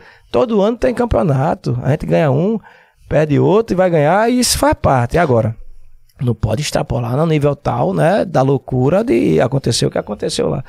Então, voltando pra finalizar a que história vem, tá lá, isso, ah, corta ele, ah, brigando, a confusão do cara. Mas é, mas assim, eu, eu sou um cara de brigar porque é, é, é, em Pernambuco são três clubes, Esporte Náutico e Santa Cruz, entendeu? Então a gente tá virando aqui, tipo, também um, um, um, um, um, um, um náufrago, um náufrago não, um barco no meio de um bombardeio gigantesco. É muita audácia da gente querer rivalizar com três marcas históricas. Eu tenho essa convicção. Agora, eu acho isso muito legal, É bom entendeu? demais, pô. é muito Ah, bacana. eu sou rubro-negro, Rafa É, também. Porra, velho, velho, se liga numa coisa que eu acho muito interessante. O Pernambucano, o Campeonato Pernambucano há, sei lá, 10 anos atrás, tava começando a perder a graça. Tu Pois viu que tava é. esfriando, né? Velho. As pessoas sempre esperando o, o, o brasileiro, dizia que o Pernambucano era um treino. Tinha time daqui que quase colocou o Sub-20 pra Pois jogar. é, pra jogar. Enfim, eu, eu acho que quando tu chega com o retrô, dá um gás a mais. É. Além de ser um time competitivo, é o lance de, da, da que tu agitar, fala, né? exatamente. Da Eu, eu agito muito pra isso, entendeu? Pra movimentar o campeonato. e Salva o criar um entretenimento, né? Claro, aí a galera não entende. Agora,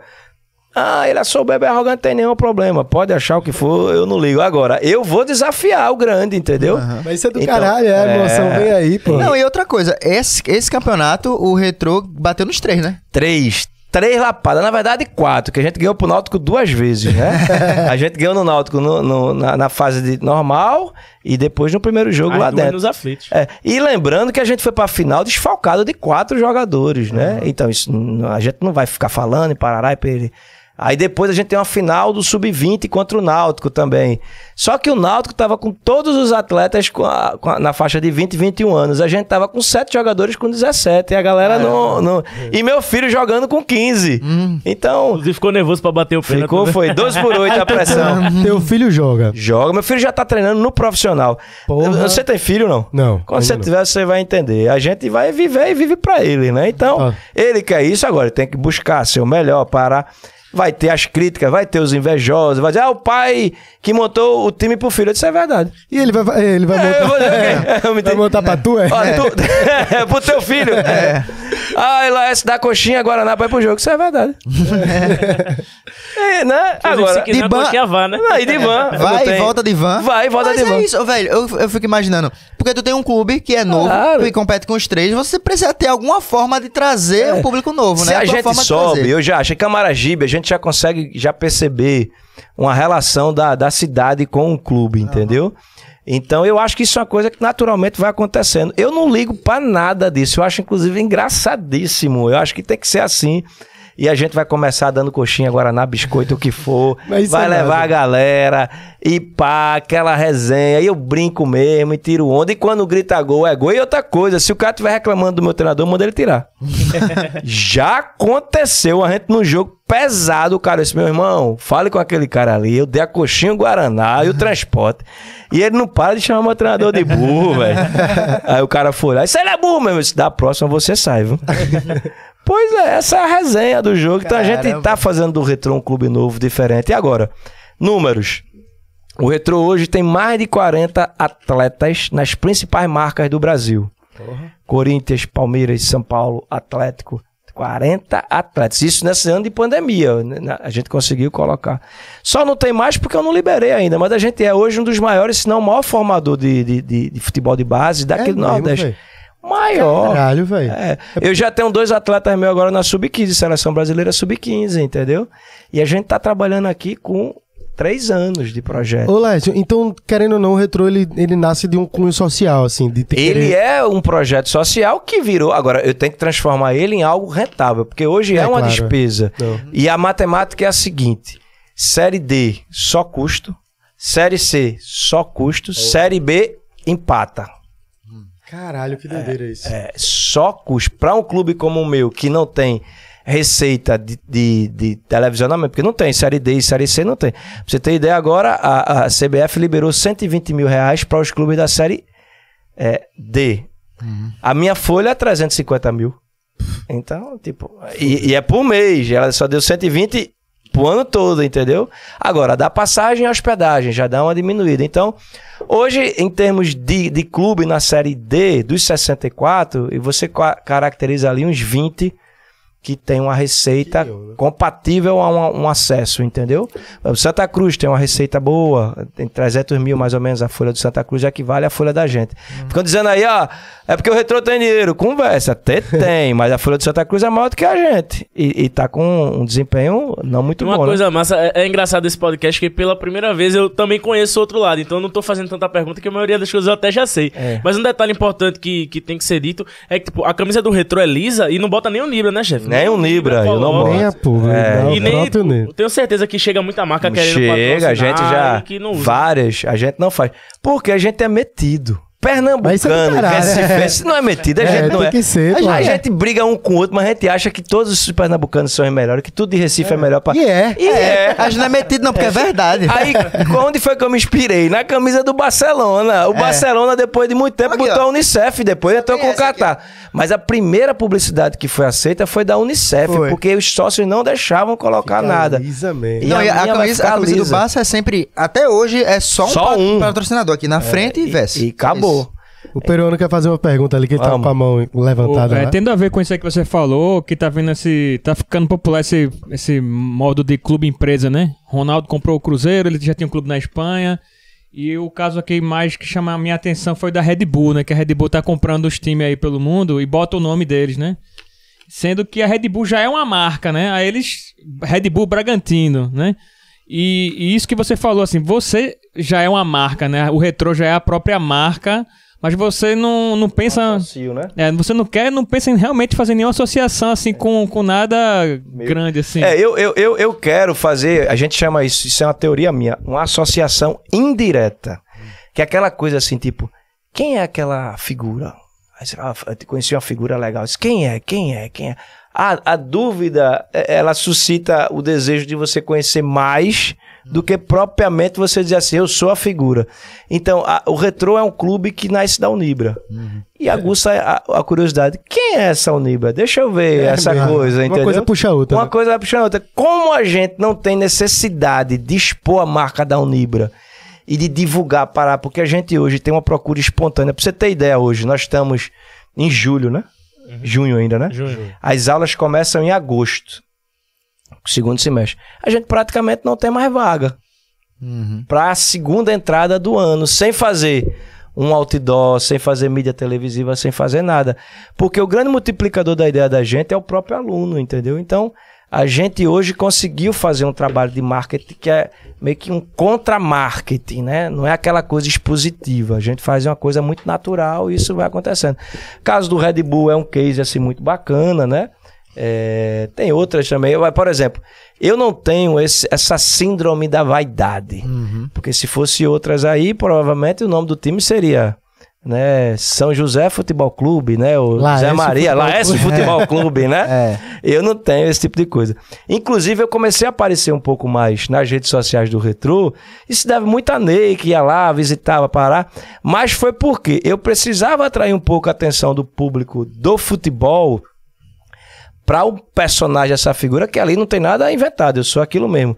Mas para que as pessoas ou amem ou odeiem, mas que de alguma forma atrai a atenção para o clube. Lá esse virou blogueirinho, pô. É, É, exa- virou eu fico me postando treinando, meu amigo. Eu tô virado no modo de Todo dia ele posta lá. Ele posta, ele posta acertando os gols também. Ah, exatamente. Eu, eu erro 30, acerto um, mas eu só boto aquele É, um. Tá fazendo certo. selfie com biquinho, pô, agora também. Pra botar um beijo. Exatamente. Exatamente. Pra ver se Ah, eu ganha ia perguntar coisa. da base, assim, os jogadores, eles são todos daqui da região metropolitana metropolitana ou vai, vem do interior? A gente hoje, percentualmente, em torno de 55% dos atletas da gente são da região metropolitana e estado de Pernambuco. E os outros 45% de toda a região norte e nordeste. A gente tem muito atleta do norte. Ah. Amazonas, pá.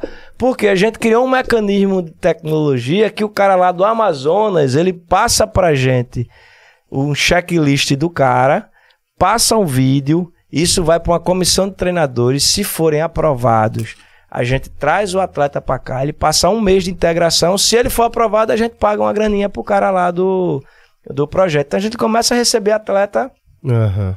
do Brasil todo, entendeu? E outra coisa que eu fico na dúvida.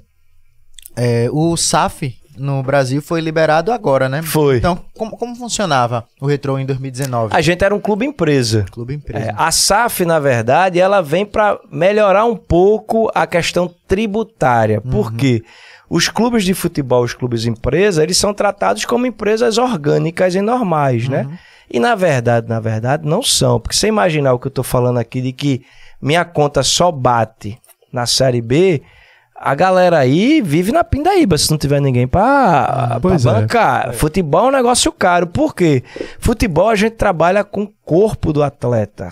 Gen- É uma relação, é assim, tipo, verdade. você me dá o seu, o seu, o seu, seu corpo físico para você trabalhar e eu lhe dou uma remuneração. Então, para o cara ter o corpo bem, ele tem que ter uma, uma alimentação boa, ele tem que ter uma, uma, uma fisioterapia boa, mas por isso Mas que fica- não é fácil Fica de meio fazer. irônico ele falando isso e baba do lado. Comendo Ruffles. Comendo Ruffles, é. Eu não sou atleta, meu irmão. É.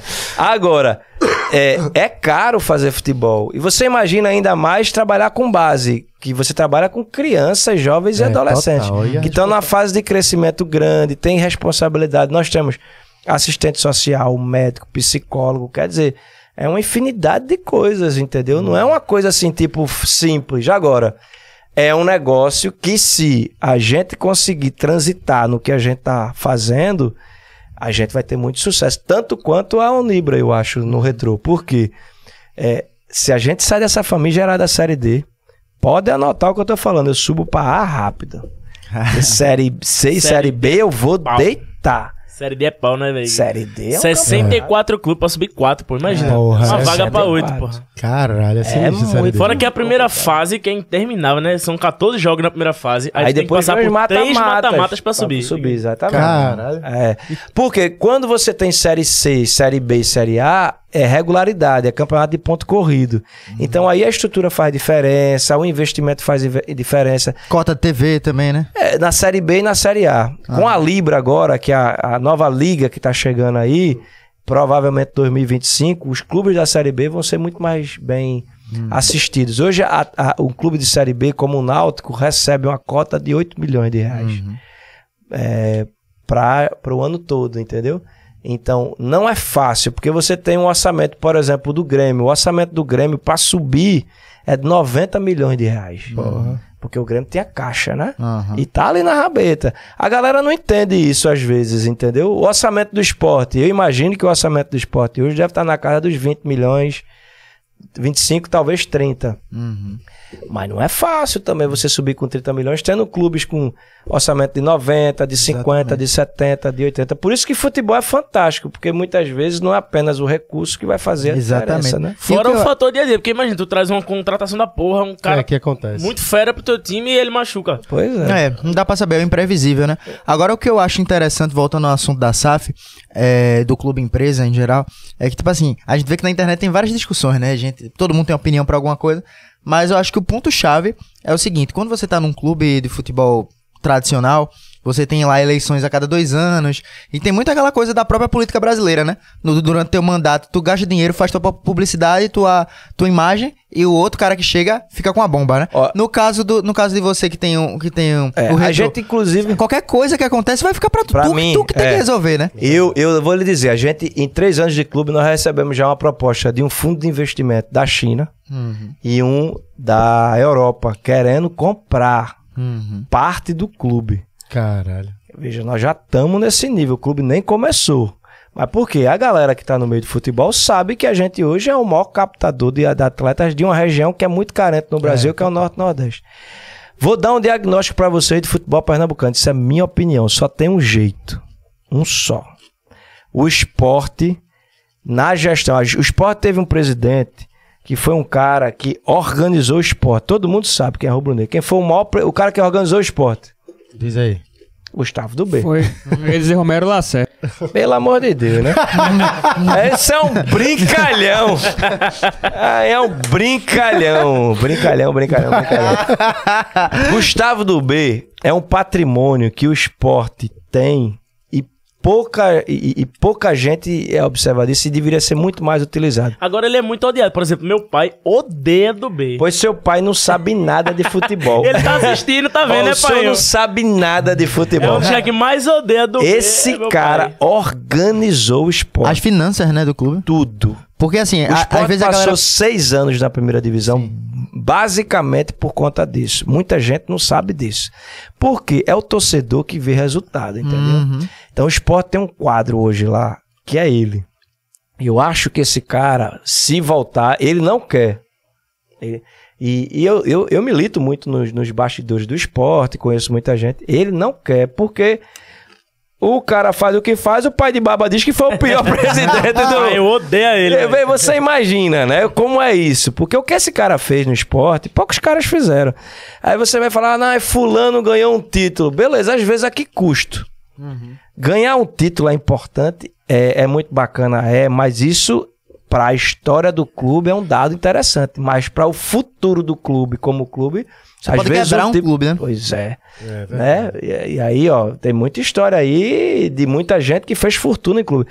Gustavo do Bem é um cara multimilionário, não precisa do esporte pra absolutamente nada, organizou as finanças do clube e é um cara que tá 100% antenado justamente nisso que você tá falando de SAF. E o que eu acho interessante é que eu acho que um ponto de pessoas que não gostam do B deve ser os, os resultados que ele tava na gestão dele, né? do o que a futebol gente, tá é, falando. Mas o que a gente tá falando é de longo prazo, né? Porque e assim, vai ganhar depois, é, é o que a gente tá falando, né? Vai, a bomba chega depois quando você é um Chega. cara que faz que faz besteira. No caso dele, eu acho que logo pós do B foi uma- o período mais confortável do Foi. esporte, assim, né? Porque não devia ninguém, Deixa eu porque lhe contar tava uma bem, história do esporte que muita gente não sabe. O esporte, antes de do B, não tinha conta bancária, nem talão de cheque.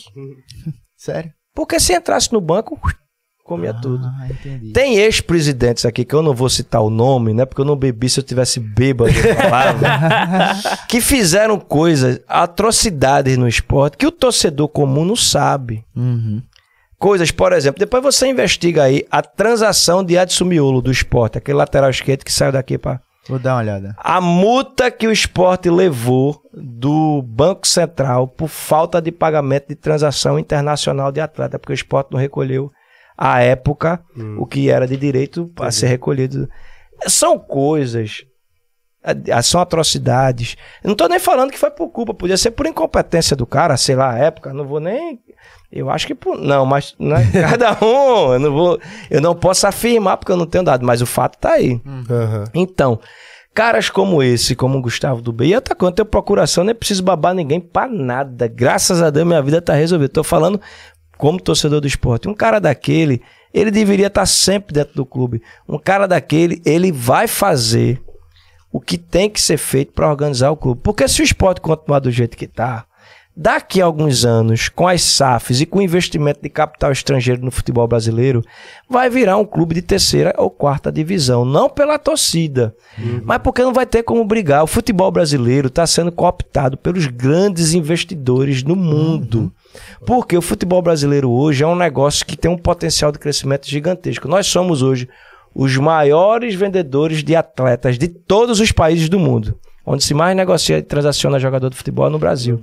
E esse jogador, em geral, vai para o mercado português, que dá um banho de loja nele e vende muito mais caro para a Europa. Sim, sim. Então os caras estão atentos a isso, estão começando a vir investidor. Como Tu acha que esse cara do Botafogo veio aqui para ficar fazendo graça? O cara multimilionário veio aqui porque gosta do Rio. É. Porque ele veio porque ele tá vendo que é uma grande oportunidade de ganhar dinheiro. O Vasco da Gama agora tá sendo É. comprado. Então, o mais sabido foi o Ronaldo. Foi? Que pegou Porque ali, pegou lá embaixo, né? Lá embaixo, exatamente. Mas isso é um negócio que vai acontecer. Então, se os clubes daqui não se aterem a isso, vão fechar ou vão ficar Série D, Série C, belisca 1AB, que vai ser difícil. Aí depois cai. Porque não vai ter mais isso. A Série B tá acabar. competitiva demais, Pois é, pois é. Mas Isso a, a tendência você é que tá- fique cada vez mais. Isso aí que você tá falando, assim, opinião minha, assim, eu fico sonhando que um dia algum shake árabe compre o esporte, velho. Eu queria, velho. Mas tu não Um acha shake. que, que não vai chegar mesmo. proposta pros times daqui, não? Vai, Tavam mas di- a tavam primeira- dizendo que o teu concorrente ia comprar o Santa Cruz. Pois é, mas a primeira coisa que precisa fazer é se transformar numa instituição que permita isso sendo uma SAF. Uhum. Segundo, saber quem é que tá lá dentro, se o cara tá querendo fazer a SAF para ter um benefício próprio, Uhum. ou se ele tá querendo fazer para vender o clube e que as pessoas. Então tem uma série de componentes aí que o cara precisa avaliar, né? então, por exemplo, hoje eu imagino que um cara como Gustavo do B, ele teria total condição de capitanear um projeto desse, de transformar um- o esporte numa SAF e trazer gente que tem dinheiro para para investir nisso, entendeu? E já de antemão eu vou deixar claro que eu jamais serei um investidor de SAF, seja ela qual for, porque eu tenho a minha. Porque o cara pode dizer, tá falando isso que a mãe ele vai querer comprar. Não tem nada a ver. Acho que o Náutico, se não seguir isso, acho que o Náutico, inclusive, é muito mais complicado, porque o Náutico tem uma política interna muito complicada. Sim. E o Santa Cruz, uma torcida gigantesca daquela, um negócio né, gigante. Será que Marcelo vai comprar? Que Marcelo? Marcelo vai comprar o Santa Cruz. Lateral esquerdo, pô, da seleção. Ah, do não, Real que Madrid. Marcelo era do Real conversa. Madrid. Marcelo Ó, do não Real tem Madrid. quem compre hoje. Eu, eu sei de número, né? Não vou falar aqui, mas hoje é muito difícil, cara, uma pessoa comprar o Santa Cruz pelo, pelo, pelo que tem lá dentro, entendeu? De, de- de- que bomba do de- cara. é, é muito complicado. Né? Agora, Mas quer ganhar o Santa Cruz, o cara não tá de boa. É uma coca. é, porque é- é- realmente é. Agora, o torcedor não sabe, né? Entende. E a gente às vezes se entende, pô. A- a- o cara fica triste para. Outro detalhe é que a gente tá perdendo a onda. Isso é uma onda que tá vindo, daqui a pouco vai vir uma onda pior, daqui a pouco vai vir uma marolinha. Isso é uma onda importante que os clubes têm que se organizar. Agora, eu não sei se vocês perceberam um detalhe, que a gente acaba ficando no umbigo da gente e esquece o macro. Quantos clubes do Nordeste estão partindo para isso? Zero. Porque os clubes da gente no Norte e Nordeste são gerenciados por pessoas que têm interesse muitas vezes políticas, pessoais e piriri, pororó. Onde é que tá tendo SAF e onde é que tá se negociando?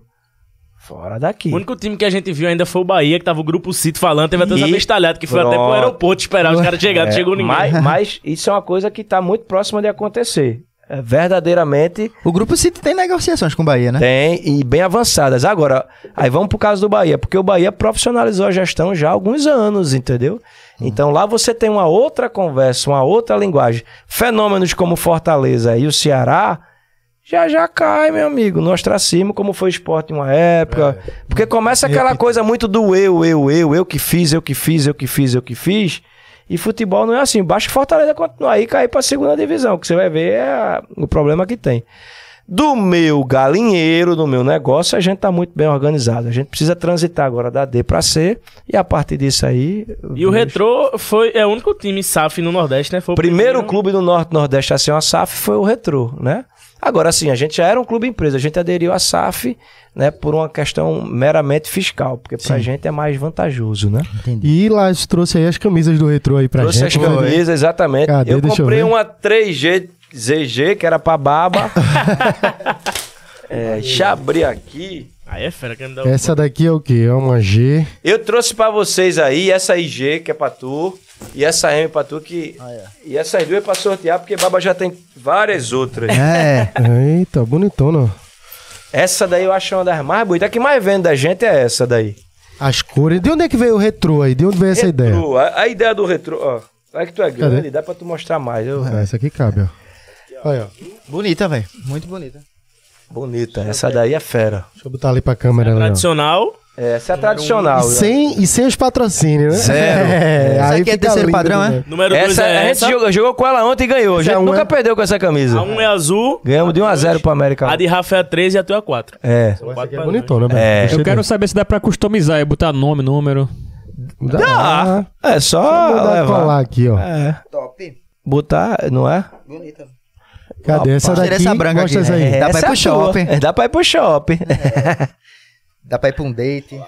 Olha aí, caramba, essa gigante. Essa é pra tu. agora é camisa de time. O cara meteu uma dessa aí, tá bem arrumado. De onde veio o nome do retrô? A ideia do retrô foi porque a primeira Copa do Mundo que eu vi foi de 82. E aí eu sempre fui muito fanático por futebol. Aí o homem sabe de Copa do Mundo. É, eu gosto de estudar muito futebol. Futebol, inclusive, é uma das matérias da, do meu dia a dia. Eu gosto de ler. Era da Unibra, da Unibra.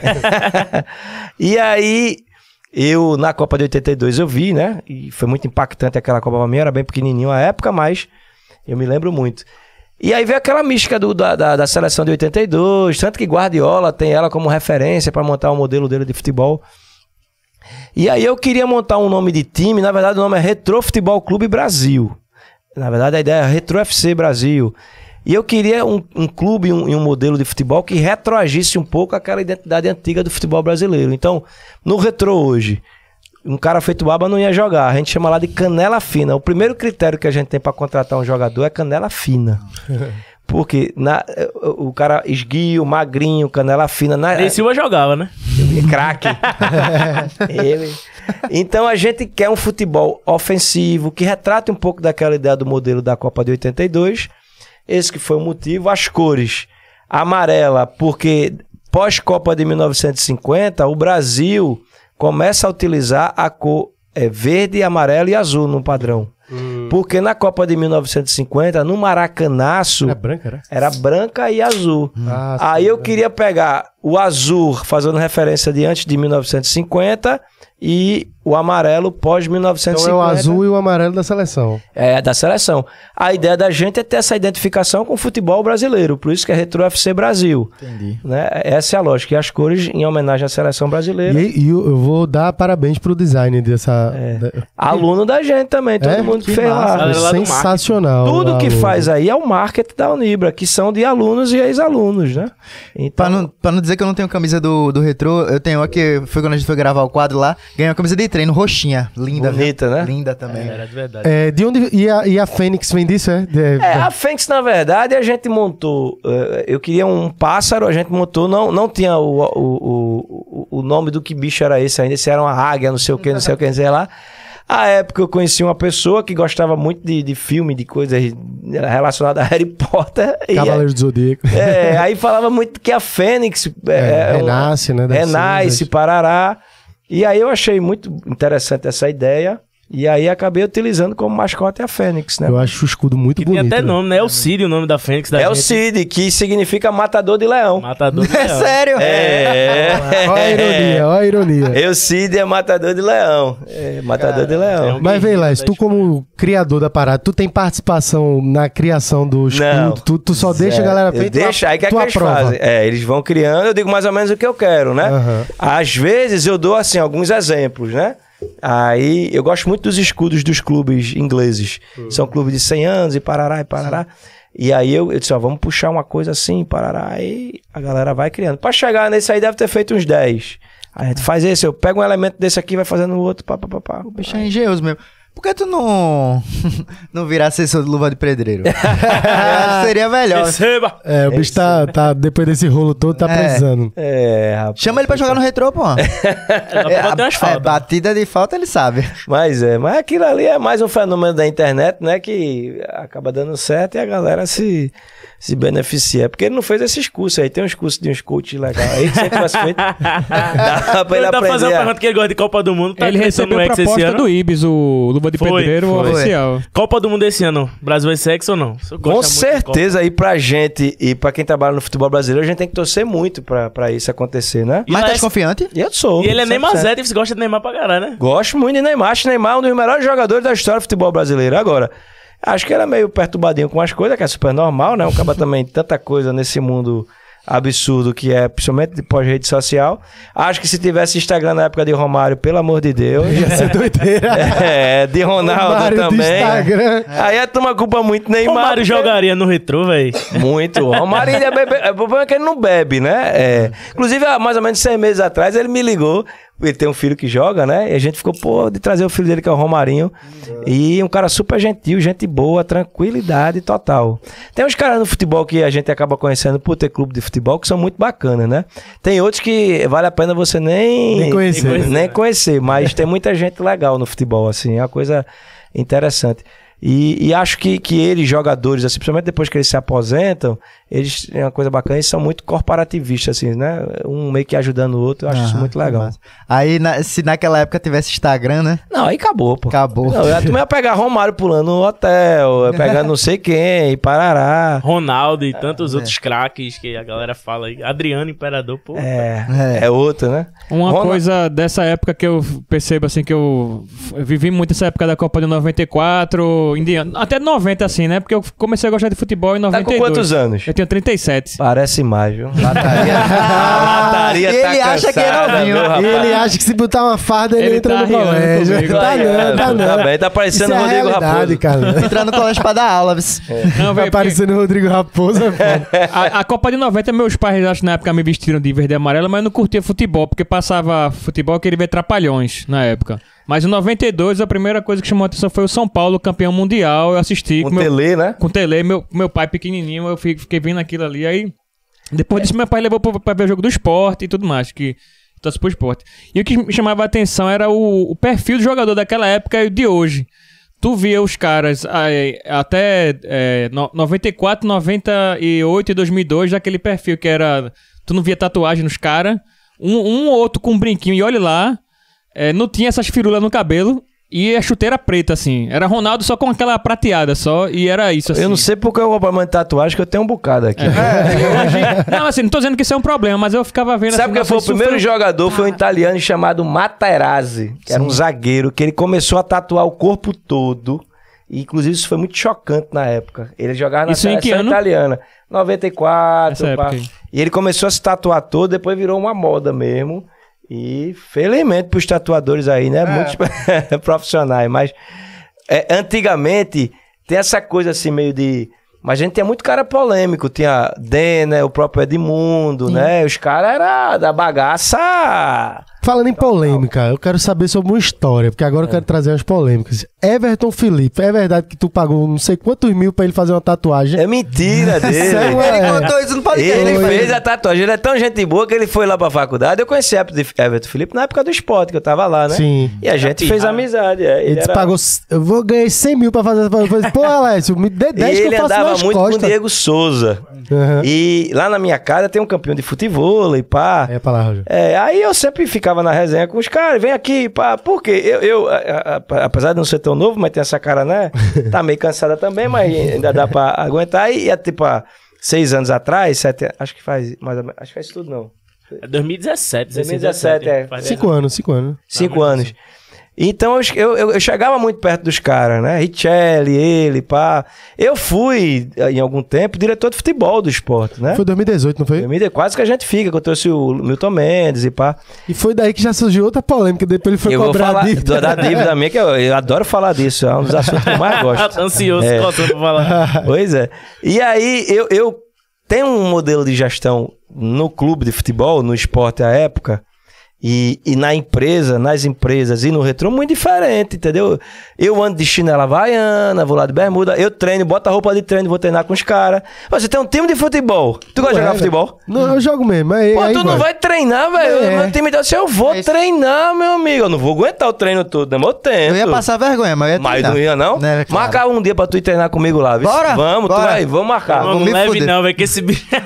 Lembra de Paripa? Eu sempre falo essa história de Paripa. Ah, como é que é essa foi pro história? futebol beneficente, meu irmão. Jogando lá em Paripoeira. Rafa, Beneficente. Rafa, quando entrou, meu irmão, durou cinco minutos. Os caras, bora, sai daí, gordinho. Tá jogando porra nenhuma. vai Sai levar o que, pau. o que. Mas sabe como é o lance? Eu fui lá, jogo beneficente, só que era no interior de Alagoas. A gente chegou lá. Interior não, né? Que era praia, mas enfim, era afastado. E beneficente, eu fico vendo na TV, né? Todo mundo amigo, ergou, todo mundo se abraça. Quando cheguei lá, eram os dois times assim, ó. A gente perdeu ano passado, a gente não pode perder esse ano. Eu falei, caralho, o bagulho é sério. Aí quando eu entrei, a primeira bola que eu não fui correr lá, o cara, bora, gordinho, corre. Eu mandei o cara tomar no cu, saí do. Saiu puto. Essa merda é pra ajudar os outros. Pô, obrigado. Não faz isso, não. E eu não jogou Eu mais quero não. ajudar, mas porra nenhuma, tomar no cu, essa galera chata do cara. Lá no- já no aquecimento ele vai correr. Mas eu faço isso. Então eu tenho uma relação com os caras muito próxima, assim, né? Eu, eu, na verdade, eu me. é, é, eu tenho a, a- empresa, não sei o quê, mas eu, eu acho que eu faço parte do processo, entendeu? Eu não tenho muito essa coisa assim de dono, não. De verdade mesmo. Ficar com o nariz empinado, né? Não, é, nem tem como, né? O meu- Não faz mas- churrasco com os Eu caras. faço churrasco. Aí muitas vezes as más línguas Isso é uma coisa que vocês que tem o, o- o Instagram de vocês, vai- quando você começa a fazer sucesso, eh, começa a criar as histórias do mito, de não sei É, o quê, e sempre. parará. Então, por exemplo, eu sempre faço muita festa com meus funcionários. Festa não é uma coisa boa, churrasco não é uma coisa. Você faz um churrasco com seus amigos, não? Faz um churrasco? Eu faço direto. Aí começa a história. Ah, ele bebe com o pessoal. Eu disse, bebo o tempo todo. É gente também. Ah, não sei o que. Ele ficou com fulano. Ficou... Ah, eu também até fico. Baba ficou. Baba arrumou uma namorada lá no retrô. Minha sogra tá assistindo. Pois é, olha, é. Então, aí começa a criar essas coisas, mas isso é o quê? É o povo que, né? é. Então, a gente tem uma relação muito próxima, né? É, é claro que a empresa hoje é muito grande, eu já não consigo ficar do- tão perto dos meus funcionários como eu ficar. Tem quase dois mil funcionários, é muita gente, né? Mas minha relação é muito assim. E no esporte, quando eu tava lá, eu também fazia muito isso, né? Tem uma. Não sei se você lembra de um vídeo com o Luxemburgo tocando samba lá no meu restaurante, no chalé. Cerveja Cana treine. do Caramba! Eu e o Luxemburgo lá, tomando uma, perturbando. Cerveja training que ele chamava. tu? Ah, você lembra, lembra? É uma figuraça. Até hoje é um cara que me vê, fala e parar, porque lembra muito desse momento. Por quê? Eu acho que a gente precisa saber viver. Eu, eu sou um cara totalmente contra essa metodologia muito quadrada das coisas, né? Impessoal. Então a gente construiu as coisas assim, numa, numa base de relacionamento muito ligada a isso. Tanto também que muitas vezes, quando acontece da- das pessoas se desligarem da gente, que né, acontece, há uma certa ah, frustração, chateação, porque esse, esse ambiente da gente é um pouco mágico. As pessoas me perguntam muitas vezes como é que deu certo. Eu, eu tenho 100% de certeza que é pelas escolhas que eu fiz das pessoas e pelo ambiente que a gente conseguiu construir de trabalho, que a gente vive de uma forma muito bacana. Tanto, voltando à história, que eu conheci o maluco lá que ele fez uma tatuagem da Unibra. Como é, como é que foi esse momento? Porque lá na Unibra tem um estúdio de tatuagem pros alunos. E aí ele foi lá visitar, parará, parará. O escudo da Unibra é, boni da, da Unibra é brasão, bonita, né? o brasão. Aí ele fez, pô, que brasão bonito, se tu fizer eu faço. Eu fiz, eu vou fazer agora. Ele fez, eu também vou. Oxi, Aí o cara assim, foi lá e tatuou na hora. porra, né? É. Então o Felipe é muito Duvido doido. tu fazer, pronto, se tu fizer eu faço. Aí, É, mas foi assim mesmo, nada demais. Aí ele fez, tá na boa. E Aí, foi- aí Tá surgiu a hoje, fake news. Aí surgiu a fake news. É, aí- Cada um diz um valor diferente que o pagou nunca ela. paguei nem a rua, a ruela. Se brincar, ele deve ter pago até a tatuagem, o tatuador. Ó, deixa eu trazer aqui, ó, pra não dizer que é mentira. Minha sogra mandou mensagem. Obrigado, Retrô, por existir. Minha filha está feliz e lá ela conheceu o amor da vida dela, tá é pala, isso é Pala. retorno Essa aqui, ó. sogra tá boazinha demais. Chegou a mensagem aqui É, da isso foi- hora. Isso foi ela que mandou pelo celular da sua da Isso é mãe. um fake, isso é um fake. Posso trazer polêmica? Posso trazer polêmica? Traga. Pode, eu adoro. Que o chefe tava falando aqui, né? Que meu pai não entende de futebol. Existe Não, ele muito entende, essa... ele só não gosta de do B. do B é legal. Essa, essa mística das pessoas que entendem mais e o- os jornalistas, né, que gostam de falar o que é e o que não é. E tem o- teve até uma polêmica um dia desse, né, com aquele jornalista que é, que é neto do, do É Pedro o- Álvares Cabral, né? Ah, sim. Aí cara. tem um rolo O Cabral. gigante. É, como é o nome dele? Não? Cabral Neto. Cabral Cabral Neto. Neto, é.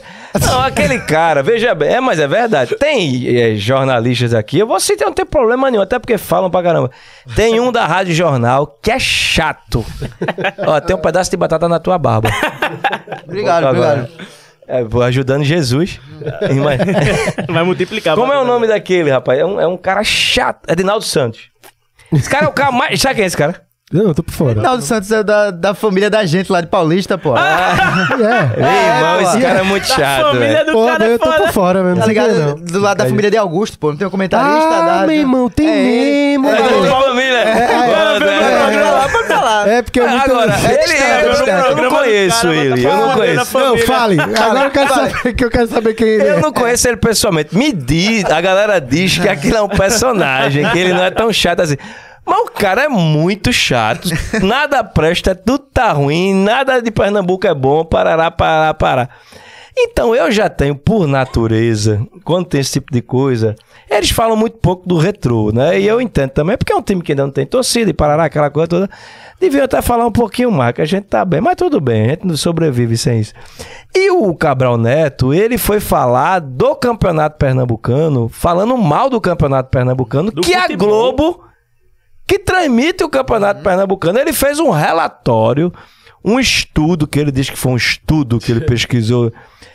Ah, eu não posso aguentar um negócio daquele, né? Eu digo, meu amigo, como é que o cara come do negócio? Porque ele compra, se ele compra, provavelmente a Globo vende. Se a Globo vende, se ele não gosta do campeonato, ele, porra, ah, beleza, tem que melhorar o nível do. Mas falar mal do campeonato pernambucano. ele falou o que exatamente? Perdeu prestígio. Que o Campeonato Pernambucano perdeu prestígio, que é um campeonato hoje fraco, comparado a campeonatos. Pa... O cara quer comparar a realidade daqui com a realidade de São Paulo? Não dá, amigo. Então, se ele tá reclamando, a Rede Globo devia ser a primeira de aumentar as cotas dos clubes aqui pra gente melhorar o campeonato. Aí vem falar um negócio desse, a galera fica com medo. Eu não tenho, porque eu tô defendendo o meu clube e tantos outros. Às vezes as pessoas ficam com medo de reclamar ou rebater um repórter. Tem problema nenhum. E também acho que ele, se ele achar que a gente tá fazendo alguma coisa errada ou crítica, pode criticar. Agora, o campeão de chatice aqui, eu ainda vou conhecer ele, é o Ednaldo Santos, que é da família de vocês. Ah, um galeto Então, domingo. Publicidade pra ele aí, pra ele, pra ele ouvir. Mas ele é chato. Eu acho que ele acorda de mau humor todo dia, meu amigo. É, eu, eu não acompanho. Ele fala coisas, ele, tipo, coisas absurdas, muito, mais do que os outros. Mas demais. tipo o quê, porra? Porque é assim. A natureza dele é essa. Eu acho que ele acorda bom nisso. Bom dia, um caralho. Eu acho que ele deve Eu vou ter um passar a problema. ver agora, É só meu ver. amigo. Olha, tem o seu Lunga. Sim. Ele é o seu Lunga do rádio. Porra, essa eu não sabia. Agora, eu acho que acaba virando um personagem, e a É, gente tá comentando dele aqui, ele acaba tendo uma audiência por causa disso. Vai ver que é isso, entendeu? Aham. Eu acho que às vezes ele extrapola um pouquinho mais, falando de A, B, C, D, F, G, H. Ele falava muito na época que eu tava lá de Arnaldo Barros, né? Sim. Que era o presidente. Que todo mundo marginalizou Arnaldo, que foi o cara que fez a pior gestão do esporte. Rapaz, quem sabe de coisa, de número, de realidade, não tem, é, não tem cabimento de fazer. Foi o que Arnaldo fez. Que Martorelli fez, que Gustavo do Bey fez. Pegou todas essas dívidas que existiam anteriormente no esporte, que estavam escondidas debaixo do pano, levaram a público, contrataram as maiores empresas de auditoria e contabilidade para ter uma empresa idônea e dizer assim: o esporte deve isso aqui, ó, pá. E eu tô mostrando na minha gestão. Mas não foi ele que criou o Entendi. débito. O débito vem de. Aí o cara maldoso, aí eu não tô falando agora de Ednaldo Santos, seja lá quem for, Aham. pega aquilo ali e diz que o cara não prestou, e parará, e piriri, e pororó. E. Eu acho que teve erros na gestão, como tiveram na do B, como tiveram, mas marginalizaram. E é um cara que é um torcedor e um rubro-negro assim, né? Tanto né? que eu, eu, fu- eu fui essa época pro esporte e eu voltei, porque ele me pediu, eu disse, bicho, eu tô só aqui. Volta, e quase que a gente fica na primeira divisão na época. E aí é meu famigerado empréstimo. Que eu chego no esporte e realmente tava com folhas atrasadas, três folhas atrasadas.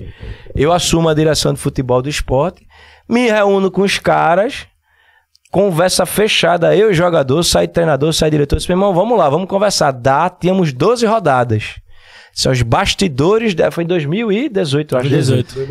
Os bastidores. Dá.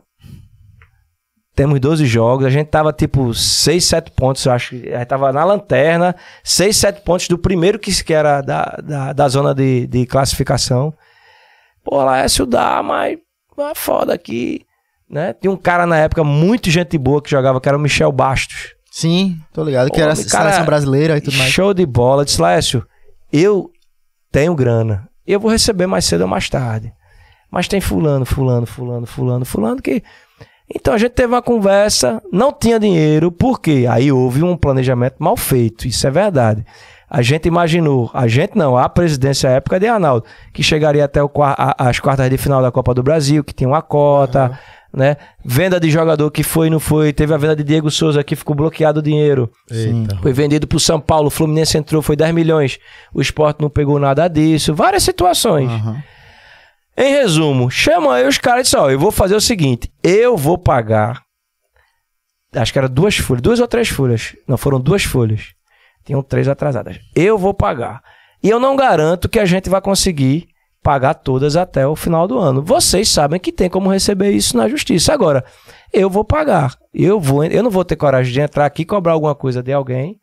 E outra, quem tiver com essas duas folhas, que eram, estavam com três atrasadas, pegue, peça a dispensa e fica só faltando uma e depois você recebe na Resolve, justiça, entendeu? E vai embora que a gente toca. o- Ninguém saiu.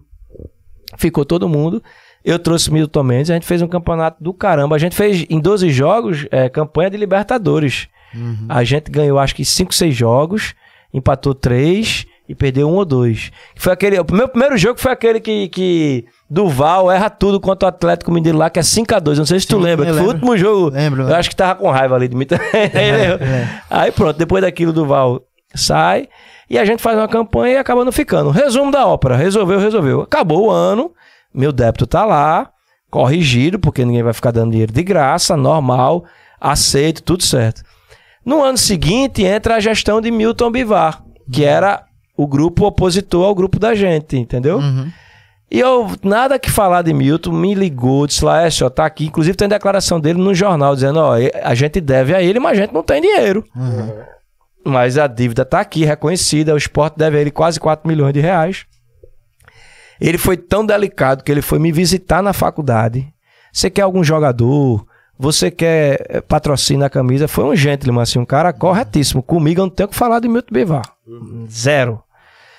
Eu disse, não, Milton, eu não, não, é, não tenho. Eu não tava ainda com essa coisa do retrô, assim, de, de, de virar um... Não quero. Quando tiver condição, me paga. Tá sendo corrigido, beleza. Saiu Milton Bivar, né? Ele abandonou e parará, teve aquela coisa lá. Aí entrou o Leonardo agora, junto com o Yuri, que era vice. E, na verdade, ia ser aquele gordinho, que era diretor Pô, de esqueci o futebol. nome dele agora. Também. Eu esqueci o nome dele. Parece com barba, é bem gordinho. Nelo, Lelo. Bonito, Nelo, Nelo Ne- Campos. Nelo ah, Campos. isso mesmo. Aí acabou impugnando a, eleição de Nelo. Veio o Leonardo, também foi eleito, gente boa, com apoio do grupo da gente. Conversou comigo na Boa Polar. Está aqui, a situação é essa, parará, vamos ver aí, mas já a gente dá um jeito assim. Léo, fica tranquilo. Quando tiver condição, deixa. Aí Léo não aguentou. Rede social, pressão, esporte perdendo, saiu.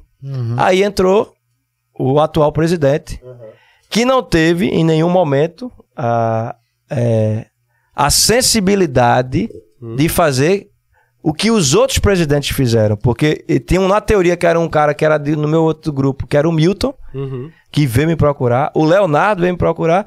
E esse atual agora. Gustavo do B foi que veio intervir. Mas, tipo, deu uma cagada, literalmente. Eu acho que ele deve ter se foda-se lá, é essa e vida que segue. Aí o que foi que eu fiz? Bem, agora não dá mais, né? E Se tem gente lá dentro que, na teoria, tem uma certa ligação, porque eu não estava nem preocupado de receber, porque a dívida ela virou um- um- uma dívida. Hoje está mais de 10 milhões. Aham.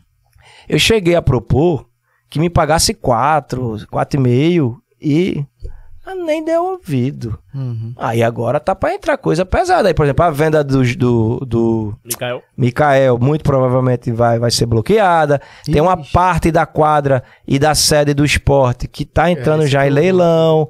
Quer dizer, bom, então, agora, e aí eu não posso fazer nada, né? E aí é uma questão, né, do cara receber aquilo que... Que Aí galera- essa, essa, essa fake news aí que todo mundo fala de que tu, que tu ganhou dinheiro e criasse o retrô em cima do esporte. Mas é porque dinheiro. eu acho que é que acontece. Tem muita gente maldosa, né? Que tá lá, que era da oposição. O esporte, na verdade, é um grande partido político, né? Aqui na... E aí começa essa história, né? Ah, ele ganhou dinheiro, montou o retrô com dinheiro. E...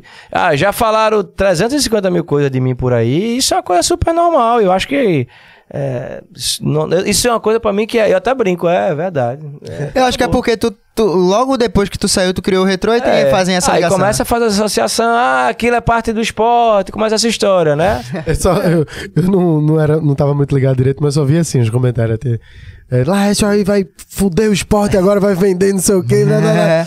Aí, essa- É, eu, na verdade. fazer o quê? O dinheiro é teu, porra. é, tá lá. exatamente. Vai deixar pros e outra, caras? eu realmente agora, eu não quero mais conversa, entendeu? Tipo, eu achei uma, Pra uma, tu uma foi- descortesia Aham. o que esse atual presidente fez. Apesar da gente ter amigos em comuns que já, inclusive, tentaram interpelar, mas eu não quero conversa e, e acho que foi uma coisa descortês. Porque a gente brinca, brinca, brinca, mas tem uma certa cordialidade. Eu fui o cara que mais emprestou dinheiro na história do esporte. Sério? Mas ninguém chegou com a grana que já teve cara que botou 200, 300, 400, de chegar com o dinheiro que cheguei.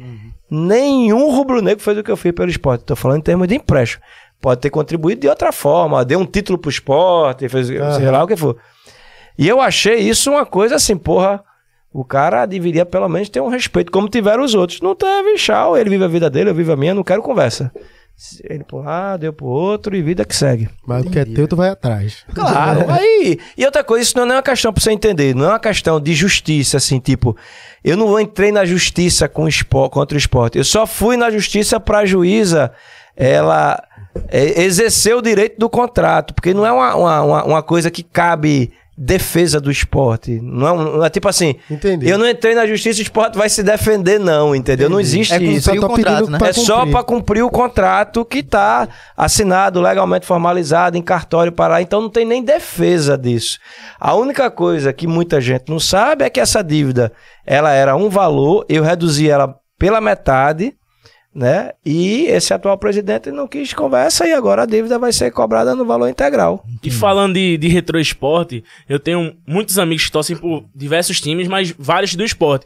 E aí nessa final do Pernambucano eu vi muita gente dizendo: Eu sou rubro-negro, mas vou torcer pro Náutico por causa, lá, por causa do retro e tal. A galera tem essa raiva. Eu queria saber se o contrário também rola, se tem mais tesão, porque é, eu tô lá por dentro, então os títulos que a gente tem na base, coincidentemente ou não, foram todos em cima do esporte. É, eu acho que o Eu quero torcedor... saber se tem esse tesão ou não, o contrário também. O torcedor rubro-negro, por característica, ele é um cara muito agressivo, né? Eu também sou, né? Eu acho que se eu tivesse vendo, eu sendo torcedor do esporte, e viesse um cara dizer assim, eu sou do esporte, mas vou montar um time ganhar do esporte, eu teria raiva desse cara. eu, eu, eu teria.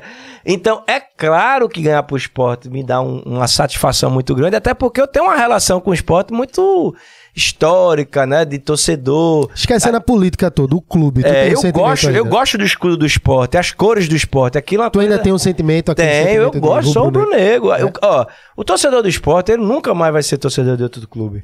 Eu digo sempre, eu sou retrô por opção. Eu optei em ser retrô, Aham. mas quando eu vejo o esporte jogando, eu torço, eu quero que ganhe, parará. Às vezes, quando a gente entende um pouco de política, de clube, às vezes a gente não torce porque a gente sabe que o cara que tá lá é um cara que se o esporte entendi. ganhar, vai ser bom pro Entendi. cara e não pro clube, entendeu? Esse é um ponto. Isso acontece, sendo bem realista. Agora, o clube em si eu gosto. Agora, também gosto muito de ganhar, porque pra mim o esporte é o, o top daqui do Nordeste. Eu ganhar pro top, É. então pra mim é uma coisa. Pro Náutico e pro Santa já não tem tanta graça. Não, mas Já ganha agora demais. falando, falando de rivalidade, tem a do esporte, né? Histórica, mas eu acho que deu aquela esquentada com o Náutico nos últimos É, o Náutico agora, inclusive, eu tirei uma onda que a gente foi jogar contra ele, ganhamos de 8 a 0 no Sub-13. lá dentro do CT do Náutico. A base vem forte. Né? bah, aí começaram a me xingar pra caramba. Oxente. Sub-13, esse meu amigo, eu tô ajudando o Náutico, entenda. Esses meninos vão ficar traumatizados. Ou você muda tudo lá no Náutico, que eu de- mudava tudo. Aí dizer que a gente que tá traumatizando porque ganhou de 8, tem que estar tá traumatizado os, é, é, os meninos, porque tem uma galera lá que não tá sendo competente o suficiente pra treinar. Porque o cara perder de 8 a 0 É. dentro de casa, então eu levo na chacota, na brincadeira, e tem que ser assim. Né, ficou tirou todinho dos meninos do retrô. Eu tirei todinho porque eu disse que só podia contar a partir de 10. Pra mim eu perdi, de 2 a 0.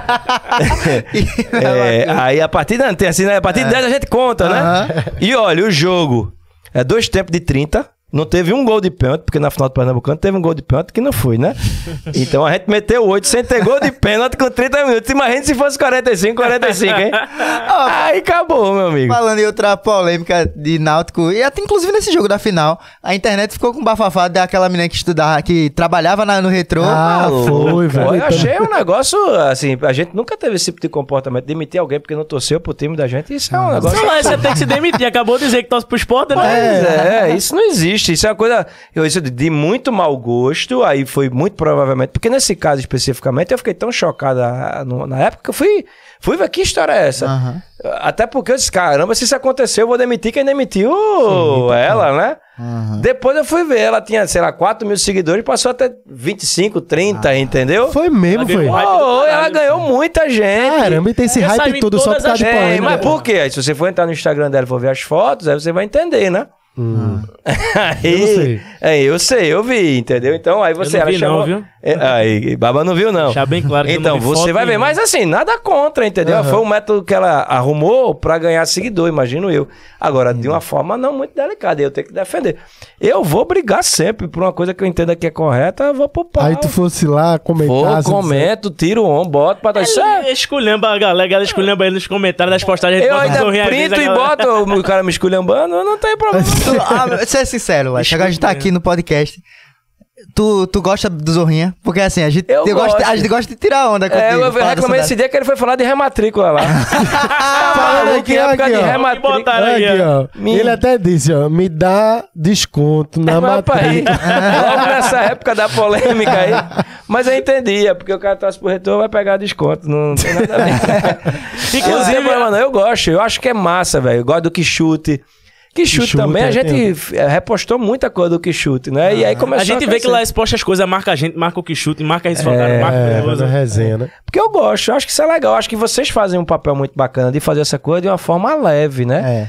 É, sem briga, sem não sei o que. Tem até aquela época que tu lá levou uma, uma, um saraivada lá no. Foi eu, pô. Foi tu comigo. levou, eu ia Eu levar se eu muito tivesse. puto, velho, aquele que É. fiquei, eu levei, porque assim, eu sou um cara muito sanguíneo, Uhum. assim. Eu fiquei muito irritado com aquilo, entendeu? Tu viu, e aí né? depois Eu vi tu comentando lá, é, botando claro, e depois eu achei muito mais bacana a hombridade sua de dizer, porra, ele me ligou, me pediu desculpa, parar e tá zerado. É, é, é- é- aquilo é inaceitável, né? Mas assim, de vocês terem a atitude de fazer isso, é, pra mim já é uma evolução do ser humano, né? É porque, velho, eu acho que a ideia é educar e fazer com que isso não aconteça mais. Mas se tem você ficar, idiota, né, se você velho? ficar lá remoendo aquilo, eu acho mais pra dizer aqui, ó. Mas foi bonito de sua É. parte. Deu, deu- foi errado, né? A gente viu a proporção que isso tomou, É. viu que as pessoas sabem que isso é errado, então vamos, vamos fazer pra que não aconteça mais. E eu achei muito legal, entendeu? Assim, eu, eu não teria. Eu, eu já sou mais assim, combativo, sabe? Porque eu não tenho problema nenhum que tire onda, que brinque, que não sei o quê, mas não pode descambar Não, pra um negócio é. desse, né? De, do cara. Inclusive agredir moralmente, né? É, assim, chamar o outro disso, aquilo outro. Eu, eu acho isso uma coisa muito pesada. E aí, eu vou ser um cara muito combativo nesse aspecto aí. Eu vou brigar mesmo, e eu sou brigão. Nesse aspecto, eu já arrumei muita treta em jogo, viu? Muita treta mesmo, assim, de. Porque a merda ali, o cara incentivou um lixamento, tá? Pois Bora, é. Bora, vai, vai, Agora tu vê um babaca, tu não falou, mas eu digo aquilo é um babaca, né? Porque se tivesse sozinho, não faria aquilo. Faz aquilo, né? Porque quer aparecer. Aquilo ali, eu vou lhe dizer o que é, minha opinião. Uhum. Chama-se gaia. o cara sai de casa pra ir pro jogo, leva uma gaia. Aí vai lá, quer bater em todo mundo. Agora, não bate no policial, É. né? Não bate. Aí. E o Naldo tinha ganhado, É, pô. o Naldo tinha ganhado, eu tava fazendo Será, na, que na tava- hora será tava. que a Gaia foi forte? Eita chifre da molesta, meu amigo. Eu tava entrevistando o o ex-presidente do Náutico, o Edno. Na hora que eu tava entrevistando, um cara veio. E, pô, velho, importante. Já que- quiseram bater nos presidentes do Náutico do Santa Cruz lá nos aflitos também. Não, e vê, vê, vê como é o lance. Eu já tava terminando ali, velho. Já, já tava ali na torcida do Náutico, já fazia quase uma hora. Todo mundo me tratando muito bem, torcida do Náutico. Náutico Santa, a do Retrô também, do esporte. Todo mundo trata a gente muito é. bem. Só que aí um cara, um cara começa. Ele nem conhecia o Zorrinha, pô. Ele só. Ele escutou alguém falar. Falou assim, ó, Recife Ordinário, ele não é alvirrubro. Começou, teu time é uma merda, é uma-" não, nem conhecia meu trabalho. Aí a galera que tá próxima, que não conhece também, o que que esse cara tá aqui tirando onda, tá gravando, aí juntou tudo. Aí né? já, já me conhece por causa do retrô, inclusive, velho. Esse gordinho apanha. Dá no gordinho pra dar no pau? Meu irmão, velho, a maior vontade que a gente tinha é que eu tivesse ali pra torcer do Náutico tirar onda comigo. Deus a galera sabe da identificação com o retrô. Porque eu tô lá desde o primeiro jogo profissional do clube e acaba que conheço do presidente ao porteiro, então tem um carinho enorme pelo Aham. retrô e nunca escondi isso. Então, se eu tivesse ali, a, a vontade que eu tinha que a galera do Náutico tirasse onda comigo, perdeu o retrô e pá, não sei o quê, mas eu sabia que se eu tivesse. Ia dar merda. Ia dar merda Tanto é, muito que, ah, antes, porra. tanto é que ele não foi, né? E, e assim. Eu não fui. A, a, a parada lá no Zorrinho, a gente sempre é bem respeitoso nesse sentido a gente tirar onda com todo mundo. Mas quando eu tô na, na torcida do Náutico, eu não vou lá pra humilhar, tirar onda, não. Eu tô ali como torcedor. Então, assim, se Baba pudesse ter algum problema, fez, ó, Baba, não vai pra lá, vou lá com o Dica. E foi tudo ok. Um monte de gente falando, meu irmão, Baba perdeu, chora, Baba, riando. A ideia é essa. É, aí chega um cara e estraga tudo, né? É, mas é assim mesmo. O futebol, infelizmente, é muito animal, né? A gente tá querendo mudar um pouco disso quando a gente fizer o estádio, essa coisa, de trazer a família pra jogo. Esse é um dos objetivos do Vai Retrô, fazer estádio do Retrô? A gente tem vontade de fazer, já tem a área. Eu tô aqui com as perguntas do É, vamos povo formar- vamos e uma embora. delas é essa aí mesmo. Eu já vou aproveitar, porque a pergunta é: é sério que ele vai construir um estádio? É, a gente tem essa projeção de fazer, quando subir pra Série C, começar a obra. Então a gente já tem um local, a área, tá tudo projeto já encaminhado na prefeitura, muito provavelmente vai ser aprovado. Então, para fazer em Camaragibe. Estádiozinho para 12 mil pessoas, uma coisa Oxe, pequena, é aconchegante, porra. muito bacana. A arena, a gente não tem muito, é muito grande, né? Uhum, A gente é um clube de bairro, né? Não, eu apontei porque eu ia contar uma história que eu lembro que o Carlinhos, o peruano, falou uma vez pra mim.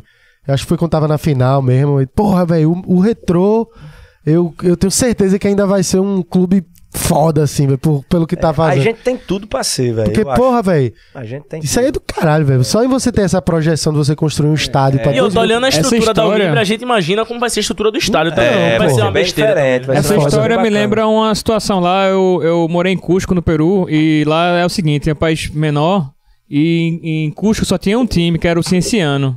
Então lá não tinha campeonato regional, que nem tem aqui. Era, era um campeonato nacional em dois turnos. Era um negócio meio louco, assim, porque não tem tanto time. E aí, do tempo que eu morei lá, que foi em 2009, tem surgido um time chamado Real Garcilaso. Em Cusco também. E aí tinha esses dois times. E aí, aí o, o time era tão bom, ele começou tão bem, que a, ele dividiu a torcida que já existia do Cienciano. Então, a- ele pegou uma parte da torcida do Cienciano, foi torcer pro Real Garcilaso.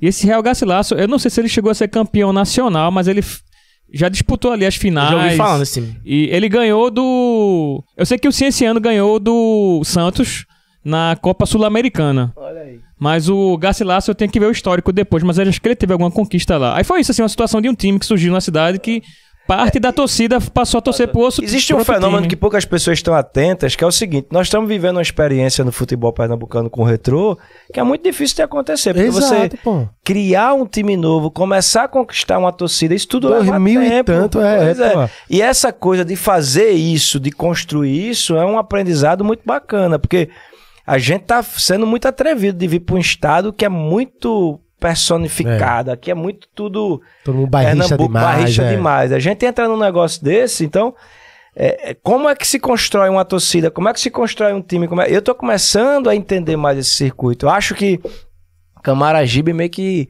absorveu a gente lugar realmente. certo. É, escolheu um lugar muito bacana.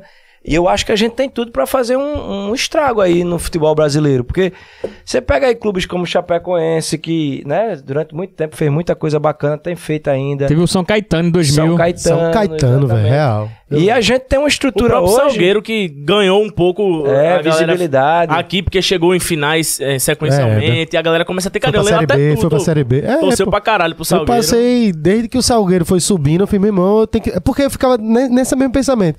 Esporte, Santa e Náutico. É. Morreu. Exato. Quando vem algo novo, Novo. daqui, porra, a gente tem que valorizar pra que isso E o que o Lécio mais diz é que quer que o Retro seja o segundo time da galera. De todo mundo. É. Minha, minha estratégia eh, mercadológica, e eu vou subir, pode anotar o que eu tô dizendo, quando eu estiver na Série A do brasileiro, eu vou ser o time que vai ter mais torcida. Porque eu vou ser o time de todos os outros que eu vou jogar contra. Minha lógica é essa, entendeu? Então eu vou vender muita camisa. Eu, eu quero dizer o seguinte: eu vou chegar e vou dizer, ó, quem tem mais torcida, o Retrô ou o Flamengo? Eu na Série A, eu vou dizer o Retrô. Como assim? Porque eu sou o segundo time de todo mundo aqui, meu amigo. O Flamengo, que é torcedor do Flamengo, é só do Flamengo. E vai ser. Aí quando eu jogar com o Vasco, o cara do Flamengo vai torcer pra mim e vice-versa. Então, eu quero criar essa, essa coisa. E ser o clube no Nordeste e no Norte referência em termos de gestão e organização.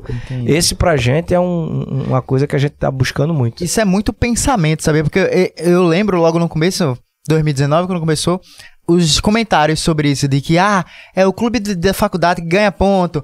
Falava de uma maneira muito mais agressiva. É. Só que como é que funciona? Um clube e torcida é feita de glórias, de momentos, e aí vai, vai sendo construído. E, por exemplo, quando vocês já chegaram no- na final do Pernambucano, eu já vi a mudança de chave. é. Aquelas pessoas que antigamente falavam assim, ó, esse time que dá ingresso, que ridículo, começaram a falar, Eu "Me- quero ir." compra meu ingresso, É, Lécio. Me dá um exato. ingresso, me dá a camisa, me dá a coxinha. Então O já respeito, leva pra é, outro o lado, tá ligado? É, e o Campeonato Pernambucano é muito difícil, viu? Assim, você para pra pensar, três marcas fortes, é, arbitragem, né? Você vê aí que a gente sofreu na final. Então é isso. É, não, é não é fácil. Futebol não é uma coisa fácil, né? Mas a gente tá indo bem. Tamo aí, ó. Da Série D, a gente tá liderando do, da primeira rodada até essa última que teve agora. Dos 64 times hoje do Brasil na Série D, nós estamos em segundo. O Foda. Brasiliense é o primeiro e a gente é o segundo, na pontuação geral. Brasiliense, é- É, pois é, então veja onde é que a gente tá, né? A gente tá no nível. A gente fez aquele jogo da Copa do Brasil, épico contra o Corinthians lá, que foi 1 a 1 e a gente perdeu nos Foi, velho, pênaltis. quase passar. E a gente jogou muito ali, né? Era que fase da Copa do Brasil? Era a segunda, a gente tinha Segunda. tirado o Brusque aqui. 1 Rafa, 0 tu até arrumou confusão com a torcida do Corinthians, foi postar uns stories e tal, porque tu já tinha a resenha do Salgueiro. Foi. Aí postasse do Retro também tirando É, onda. foi- isso foi muito engraçado, porque eu fiz assim, ó. Eu fiz. durante a pandemia, né? Foi? Eu tava dizendo, hoje é Corinthians e Salgueiro. Eu já tô aqui na torcida, ó. Vamos, vamos vamos botar pra fuder nesses corintianos. Só que eu marquei o Clube Salgueiro normal. Aí os caras repostaram. aí como o Corinthians foi jogar com, com o Salgueiro, aí os, os corintianos foi ver, né? Quando abriu a história era só eu falando aqui, vamos fuder o Corinthians. A galera começou a pesar em mim. Aí quando aí o Salgueiro perdeu, né? Quando começou o retrô, aí eu já. Foi. Retrô, retrô Não, vai ganhar que Pernambuco. A galera Nesse ficou dia puta do comigo. jogo, o jogo era à noite. A- a- o programa do Sport TV, a Arena Sport TV à tarde, me, me entrevistou. Tava bêbado. O cara jogar contra o Corinthians. É, né? É. De 8 horas da tarde, já chamei minha galera lá pra casa e a gente começou a beber de meio-dia, né? Meu amigo, quando entrou de 3 horas, se tu veio lá, eu tô aqui, ó. E aí? casa Grande! e aí, casa? E ele. ele, Vou ganhar pro Corinthians hoje, viu? Aí comecei a tirar um dos caras, mas esse cara é maluco, velho. e eu tava muito bêbado. Então, pra mim foi um negócio muito bacana. Você tem que curtir um jogo daquilo, Exato. né? Sim, com certeza. Eu quero muito esse momento, essa situação. A gente precisa, como eu falei, sair da Série D, que é verdadeiramente um inferno. Agora, é muito bom também poder participar da Série D para você entender o futebol brasileiro na essência, na raiz. É. Eu tenho até uma ideia, isso é uma coisa que eu quero fazer depois, fazer um, um curta, uma, um longa-metragem, contando o futebol brasileiro na essência. A epopeia de um time que saiu da segunda divisão do Pernambucano e chegou à Série A do brasileiro. Eu imagino esse roteiro Alô, entrando no, Netflix. É. entrando no Maracanã contra o Flamengo, lotado, um jogo da gente de estreia da, da Série A do brasileiro. Eu contar a história, porque o brasileiro gosta de futebol. E tem coisa que vocês não acreditam, assim, nessas viagens que a gente faz. A gente foi pra Souza na Paraíba, vai pra jogar em Parnamirim agora contra o Globo. Então é um negócio muito bacana, assim, sabe? O futebol é um negócio realmente que mexe com muita. E, velho, agora voltando pra esse negócio de, de gestão, eu me lembrei de uma coisa. Que eu era criança e o Salgueiro, profissionalmente, futebol, começou em 2005, né? Eu acho que é isso. Acho que é 2005. E aí, em cinco anos, né? Uma coisa que foi bem grande pro clube, eles conseguiram acesso à Série B. Tu lembra? Foi, 2010 lembro. e 2011? Naquela época você só tinha a Série C. É. Eles saíram da C pra B e só não ficaram na B porque não tinha estádio na época. Foi, né? Tá- teve que rodando. aumentar o estado dele, né? É. Aí vieram jogar aqui em Paulista. E não tinha ficaram- público nenhum, não né? tinha público. Lá era a cidade todinha pra ver, Era pra perdeu ver, bastante. velho. Mas aí, velho, o que eu fico pensando de gestão, eu não, não conheço, eu era criança na época. Mas, velho, como é que era? Porque eu achei bastante significativo pra um É, clube eu do acho que interior o chegar em futebol 5 anos. também naquela época era diferente, entendeu? Você imaginar, o futebol brasileiro de 15, 20 anos mudou muito e vai mudar muito nos próximos 10, 15. Eu falei pra vocês aqui da Libra, que é a nova liga do futebol brasileiro, que deve acontecer aí nos próximos 2, 3 anos. Então, tudo que tem muito, muita grana, é, profissionaliza mais, envolve. Naquela época, o futebol ainda, a gente podia dizer assim que, que ainda era um pouco daquela coisa do cheiro da cal, a bola mais ou menos, né? Não desmerecendo, claro, né? Porque era difícil também. Mas hoje é muito mais difícil disso acontecer, entendeu? Você imaginar um clube assim, que não tem uma estrutura organizada, ele ir. Eh, teve agora recentemente o Altos do Piauí, que saiu do- da Série D pra Série C. Aí fica ali cambaleando, né? Porque não, não consegue. É caro o futebol, pô, muito caro. Uma folha aí de, de clube de Série C, é uns 250 a 300 mil, entendeu? É, Então, caro pra caralho. é. Muito caro mesmo, velho. E aí você tem que. Pra essa folha tem um número limitado de jogador. Um machuca. Uhum. O outro não tá bem, você não tem como repor, entendeu?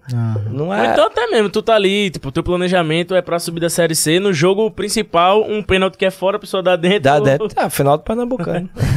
Não, e a e constância é tudo, né? Porque como tu falou, ah, pode perder um campeonato, mas se você tem um planejamento, vai, o Pois campeonato é. tem todo ano. E é muito importante, né? Se você não tiver esse planejamento, vai acabar sendo só uma fase, né? Uma fase, você imagina. Agora, é, eu imagino, e eu digo sempre que o retrô vai ser tão grande quanto a Unibra, porque o desgaste mental que hoje eu tenho com o clube é um negócio assim surreal. Imagina, Só pô. sabe quem tá dentro. Porque você imagina, um pai que criou um clube pros filhos. Hum. É, eu tenho hoje diretamente 400, 400 jovens, crianças e adolescentes que estão ali, que a gente alimenta, pá, pá, pá. famílias envolvidas. Então não é uma coisa assim de você acabar o jogo, tirar a camisa, botar ali, vou ver agora outra coisa, não quero mais saber de futebol, entendeu? Uhum. Você volta pra casa com a derrota, você volta pra casa com a, a, a vitória. Aham. Então você tem que aprender a conviver com a derrota, tem que conviver com a vitória. E você não pode dizer assim, foda-se. Aham. Você tem que ser duro, manter. No outro dia acabou, tem que estar lá firme para os caras. Porque se o cara percebe em mim qualquer tipo de É. negócio, já cai, entendeu? Então, é muito cansativo, mas eu acredito muito que a gente vai ter uma história no final muito bacana. Eu fico imaginando, assim, já conversei com outros amigos meus. É uma coisa que pra mim, né, cresceu em Recife aqui, é uma coisa inimaginável, mas eu imagino meus netos no futuro. Ele e os amigos dele, torce pra quem? Eu sou tricolor, eu sou alvirrubro, eu sou... Tá... Aí isso- o outro, eu sou retrô. Meu Caramba, amigo, imagina, não. o menino já tem um A gente, incentivo de exata- a gente já tem retrô. criança hoje seguindo, a gente fala. Lá em aldeia mesmo é muito comum que a gente é no bairro de aldeia, você tá lá, os meninos É, com a né? roupa do clube, indo para estádio. Isso é uma coisa que naturalmente vai acontecendo, como foi com o Náutico Sport Santa Cruz. Ah. Acho que no caso da gente vai ser até mais rápido com as mídias sociais. Sim. Aí vai ser mais fácil captar aluno, né? Total, aluno, ó. Tá vendo pergunta do público? Eu vou, eu vou separar as perguntas pra gente finalizar. Se, é, separe- Tem muita pergunta aqui, mas eu acho que Carlinho quer falar alguma coisa. Diz aí. Eu, eu tenho um aqui que é sobre essa questão de direitos de transmissão. Sim. É, porque, tipo assim, a gente ainda tá à mercê da TV, a Globo ainda meio que monopoliza. E, tipo assim, meu pai torce pro esporte, então é muito comum eu vou lá na casa do meu pai visitar ele, e aí às vezes é dia de jogo. E é um jogo que é, não vai passar na TV aberta. E aí, né, é onde entra o velho, bom e velho stream pirata, né? Aí, tipo assim, aí eu, eu apelo mesmo, né? Tipo assim, eu não sou o cara que vou passar pano, não. Vou, vou no stream pirata, arrumo o stream pirata e boto lá pro velho ver. Ele vê o stream piratão lá, o jogo todo no stream pirata sem pagar um real. Mas por que, que eu tô falando isso? No, na, na, na televisão, quando tu liga lá na Globo ou qualquer televisão, tu não tá gastando nada. Tu tá gastando tua, ene- tua energia que foi lá É. que tu plugou na, na tomada da televisão e pronto. Então tá passando lá o que, o que tá passando. E de alguma forma o pessoal ganha dinheiro, publicidade e tudo mais. É, o YouTube já funciona assim também, né? Publicidade e tudo mais. Você, acha, não- você não acha que é o futuro, um dia, essa, essa coisa aí pro streaming, mas num nível onde você assista aí qualquer coisa que você queira de, do seu É, time? eu acho. Inclusive, o São Paulo agora, a federação, o, o- o Campeonato Paulista, utilizou muito essas plataformas, né? Transmitiram os jogos no YouTube, TikTok. E Vocês eles fizeram passaram... isso com o Retrô? Que eu Não, lembro- porque hoje, hoje em dia você não pode, porque os campeonatos eles são todos da CBF ou da federação. Entendi. E eles negociam e a gente é só uma parte do processo. Na categoria de base eu faço muito isso, entendeu? Porque aí eu tenho a liberdade. Baba já na rua, tu joga, né? É. Na- Ah, é na base aqueles jogos que tu É. narra, No profissional tem a TV FPF, os jogos É. que não passam na TV, Aí aí, só- a TV FPF do YouTube pode transmitir, mas na base, quando não é competição oficial, né, aí, a gente, faz, faz, amistoso, essas coisas a gente Mas faz. isso vai acontecer. Lá em São Paulo, eles tiveram um incremento de quase 100 milhões de, rea- 100 milhões de reais com essas plataformas novas. Isso é uma tendência. E trazendo influências novas, né? Fui ver Casimiro, Pois né? é, Que tá pois comentando é. o jogo. É, eu acho que é um segmento de mercado novo pra vocês, É, assim, que vocês se especializando vai dar certo, porque o que a gente precisa entender é que o mundo todo, inclusive pós-pandemia, tá 100% voltado pro entretenimento. E o maior entretenimento do mundo hoje é o futebol. Você vai ter o UFC em momentos, o boxe em momentos, o vôlei em momentos. O futebol, ele é permanente e perene. Por isso que está tendo esses investimentos em, em- em- negócios como o futebol brasileiro, que ainda é um negócio a ser desenvolvido, entendeu? Então tem muitas marcas fortes aqui de clubes. Vamos embora para as perguntas aqui, para que Laércio tá afim de tomar uma. Exatamente. Bora lá. Tem um aqui que deixaram. Voltaria a exercer algum cargo no esporte? Jamais, em hipótese nenhuma, eu sou retrô 100%. Esse aqui é interessante. Só tem você de dono na Unibre e no Retrô? Só, eu e minha, meus descendentes que são meus filhos. Mas já falaram, vocês vão isso é engraçado, já falaram tanta história, viu? Ah, aquilo é de não sei quem, ah, ele é não sei o que, ele é laranja não sei quem, ele é laranja, laranja limão. Arnaldo Barros é sócio dele. Arnaldo Barros é meu sócio, pá. Tem não. Foi tudo começando, como eu comentei aqui, de pequenininho aí. Só quem manda também é a pequenininha, né? O A que minha ela filha que manda. ali. é. Minha filha tem 9 anos, o que ela quiser, eu. Isso aqui tá falando. Pergunta como é ser filho de Gretchen. Ah, é igualzinho, tem é meu apelido. igualzinho. Ei, tu, Jesus Cristo. Melhor Jesus Mas, Cristo. né? é, Tami Gretchen, mas Tami Gretchen é bonita, velho. Tá rindo de quê, baba? Parece, Parece a mesmo. canequinha ficou parecendo Sai. pra caralho. Mas é meu apelido, a turma fala muito, viu? Se Tami Yeah. Gretchen, Tami Gretchen, eu disse, ô papai. Aproveitando as perguntas aí pra falar da sandália, né? Do homem, ele veio, ó. É, Veio com a exatamente. sandália mais Sandália falada. especial. A, salada, a sandália mais falada da internet, viu? É, tá cheio de perguntas dessa sandália aqui. Que eu E tô- é- é. Ó, esse aqui, ó. Me ajuda, por favor. Deve ser aluna, viu? Pedindo. É. Aqui, qual é o melhor acompanhamento para um cuscuz? Porra. Boa. Carne de sol. Carne de sol? Carne de sol bom e um queijo, e um queijo de coalha. Porra, é bom demais mesmo. Ó, esse aqui é interessante. Eu quero saber quando é que a maior faculdade das Américas vai ter um time de basquete. É, então, a gente não tem essa pretensão de, de, de entrar em outros esportes, porque eu não vou entrar mais ou menos. Aí já teve até a oportunidade de alguém querer fazer uma parceria com a gente, mas dá. Estão perguntando aqui como é que tu faz com tua Ferrari no alagamento. não sai. Na verdade, esse negócio da Ferrari, pra entender, pra vocês entenderem, eu, eu sou um filho de um taxista. Ah. Então, meu pai foi taxista, né? Eu convivi no meio da graxa, naquela coisa. E, pá. e eu sempre tive muito fascínio pro carro, pela minha formação com meu pai. Então, eu gosto muito de carro. Eu gosto, pá. E aí, aquela coisa do menino da favela, o maloqueiro, o que é que ele quer quando vai ganhando dinheiro? É comprar um carro. Eu passei por todos esses trâmites aí que todo jogador de futebol é, passou. Então eu tenho fascínio realmente por carro, gosto, mas é um péssimo negócio, viu? Porque É. você todo dia desvaloriza e. Mas É. é uma diversãozinha que eu tenho, que eu me dou o prazer de ter. O conforto, né? Agora com esses Tem conforto aí. nenhum. Tem não? Ferrari é o pior carro que tem pra dirigir. Sério? dói nas costas, dói nas pernas, dói na tudo. Mentira. É, é horrível. Gosta de Fórmula 1? Assiste não? Ou não? Gosto, gosto sim. Gosto. Eu gosto muito das marcas, dos carros, assim, né? A Ferrari, Porsche. é uma coisa- Agora, pra dirigir, amigo, você passar 30, 40 minutos, você sai com as costas doendo, com o joelho doendo. Eles não são carros pra você passear. Passa muito tempo. E né? nem pra passar muito tempo. Né? E nem pra andar em Recife. Em Recife, ainda mais com esses buracos. Eu todos. troco no meu Clio, não quero troco não. Se você quiser, eu fico dor nas costas, na perna. Eu acho que tu nem entra, Baba. Eu entro no Clio, não é possível, pô. É, o cockpit é pequeno. ô, ô, ô, Lécio, agora, antes da gente terminar, deve ter algumas duas, três. Eu, eu fui no, quando eu fui no banheiro, eu fui dar uma olhada na live, a live tinha caído. Se a gente não falasse isso, ia ficar feio pra gente. A live da, da parte 1 caiu exatamente na hora que eu falo assim. Meu irmão, e teve uma polêmica, uma menina que disse que foi demitida com retrô. Aí quando Foi volta, mesmo, quando volta, tá não falou nada até disso. isso não presta. Não falou nada, mano. É bom. Quando Então, voltou, já falou de mas voltou, voltou ainda falando um pedacinho.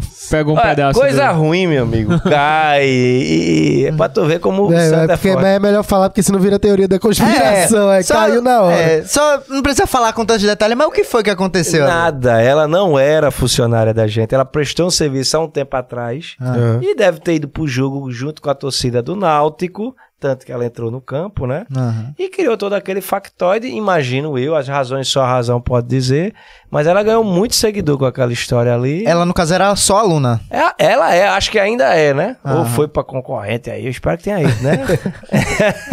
Então foi um, um- tipo um conto que acabou girando, porque a história rendeu muito na internet. Rendeu. Aquilo, na verdade, foi um fato que ela criou pra ganhar exatamente isso que a gente tá fazendo agora, que é visibilidade e seguidor. Ela chegou na Recife nada. Pois é, pra você ver como é que é, né? A gente cai nessas pegadinhas do malandro. Depois ela aparecia dizia, pegadinha do malandro. Aí. Ficava mais legal, ia ser mais engraçado ainda.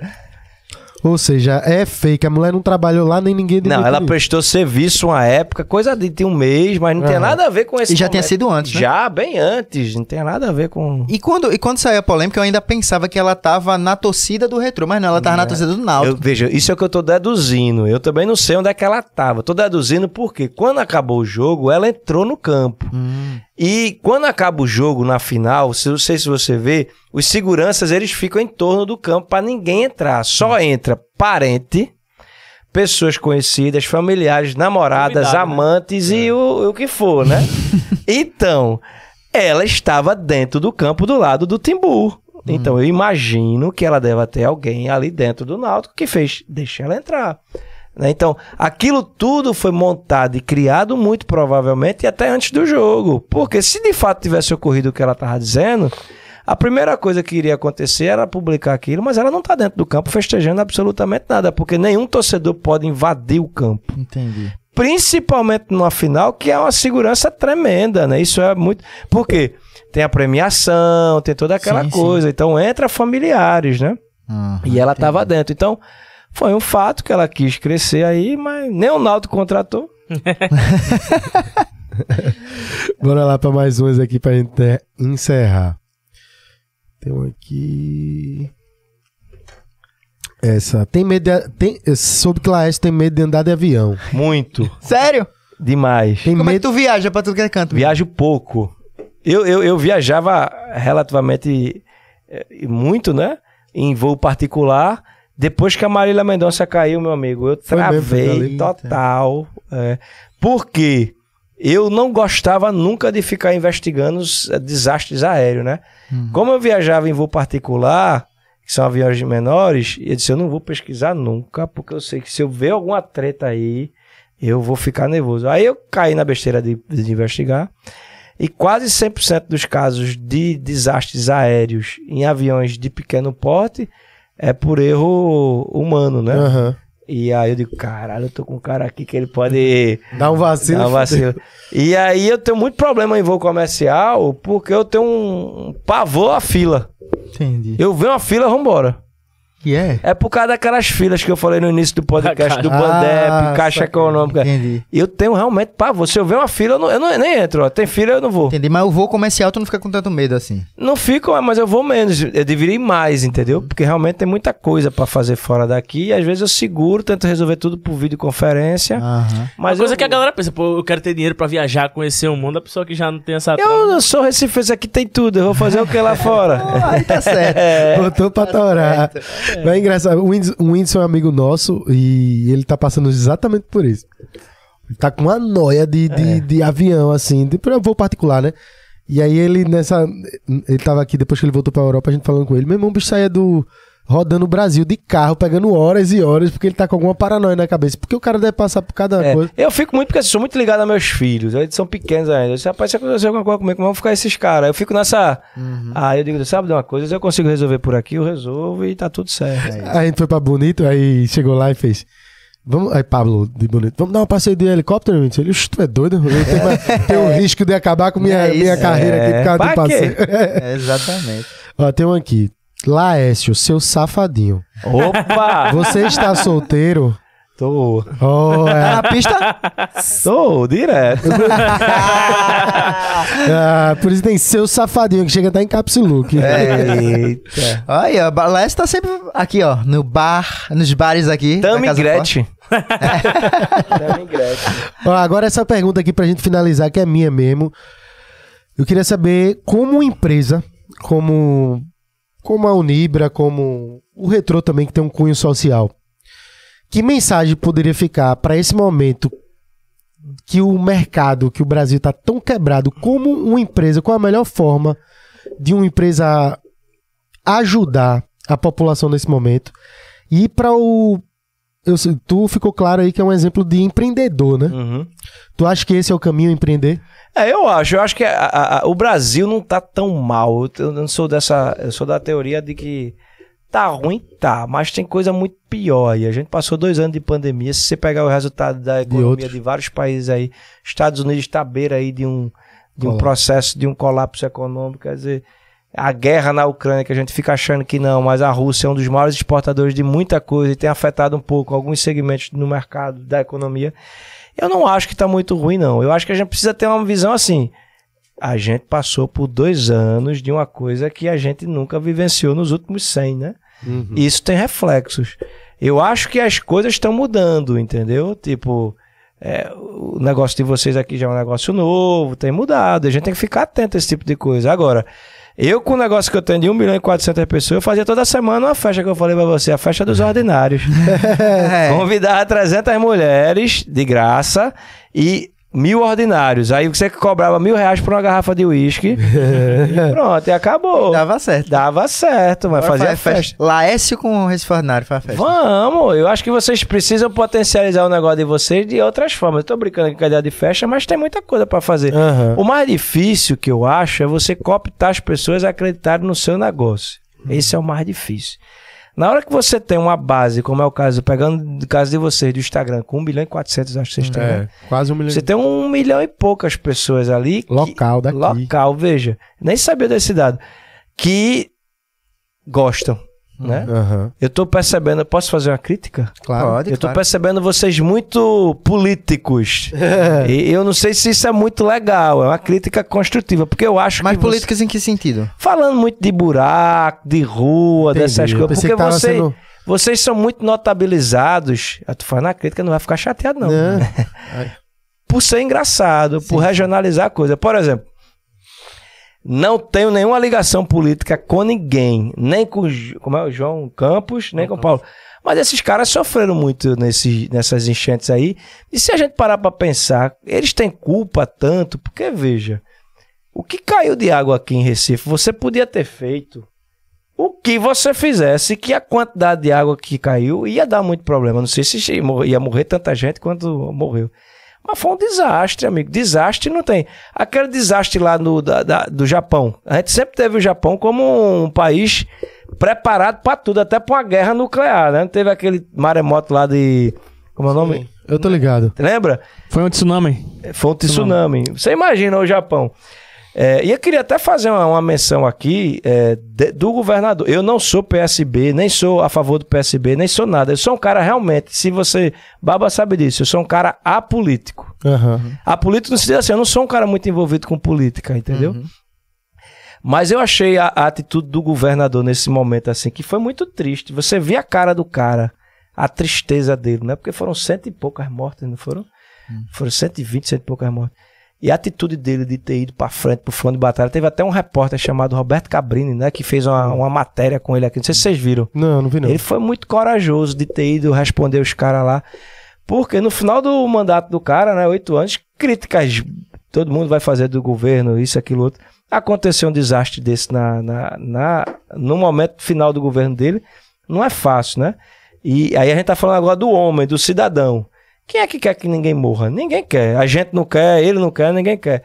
E às vezes o cara leva o peso da culpa dessas coisas por uma coisa que eu acho que muitas vezes não é culpa, entendeu? Uhum. Eu me lembro, e aí vou fazer uma memória aqui minha de menino, que quando tinha chuva aqui qualquer, era barreira caindo, aqui em Casa Amarela mesmo, nova descoberta, era direto.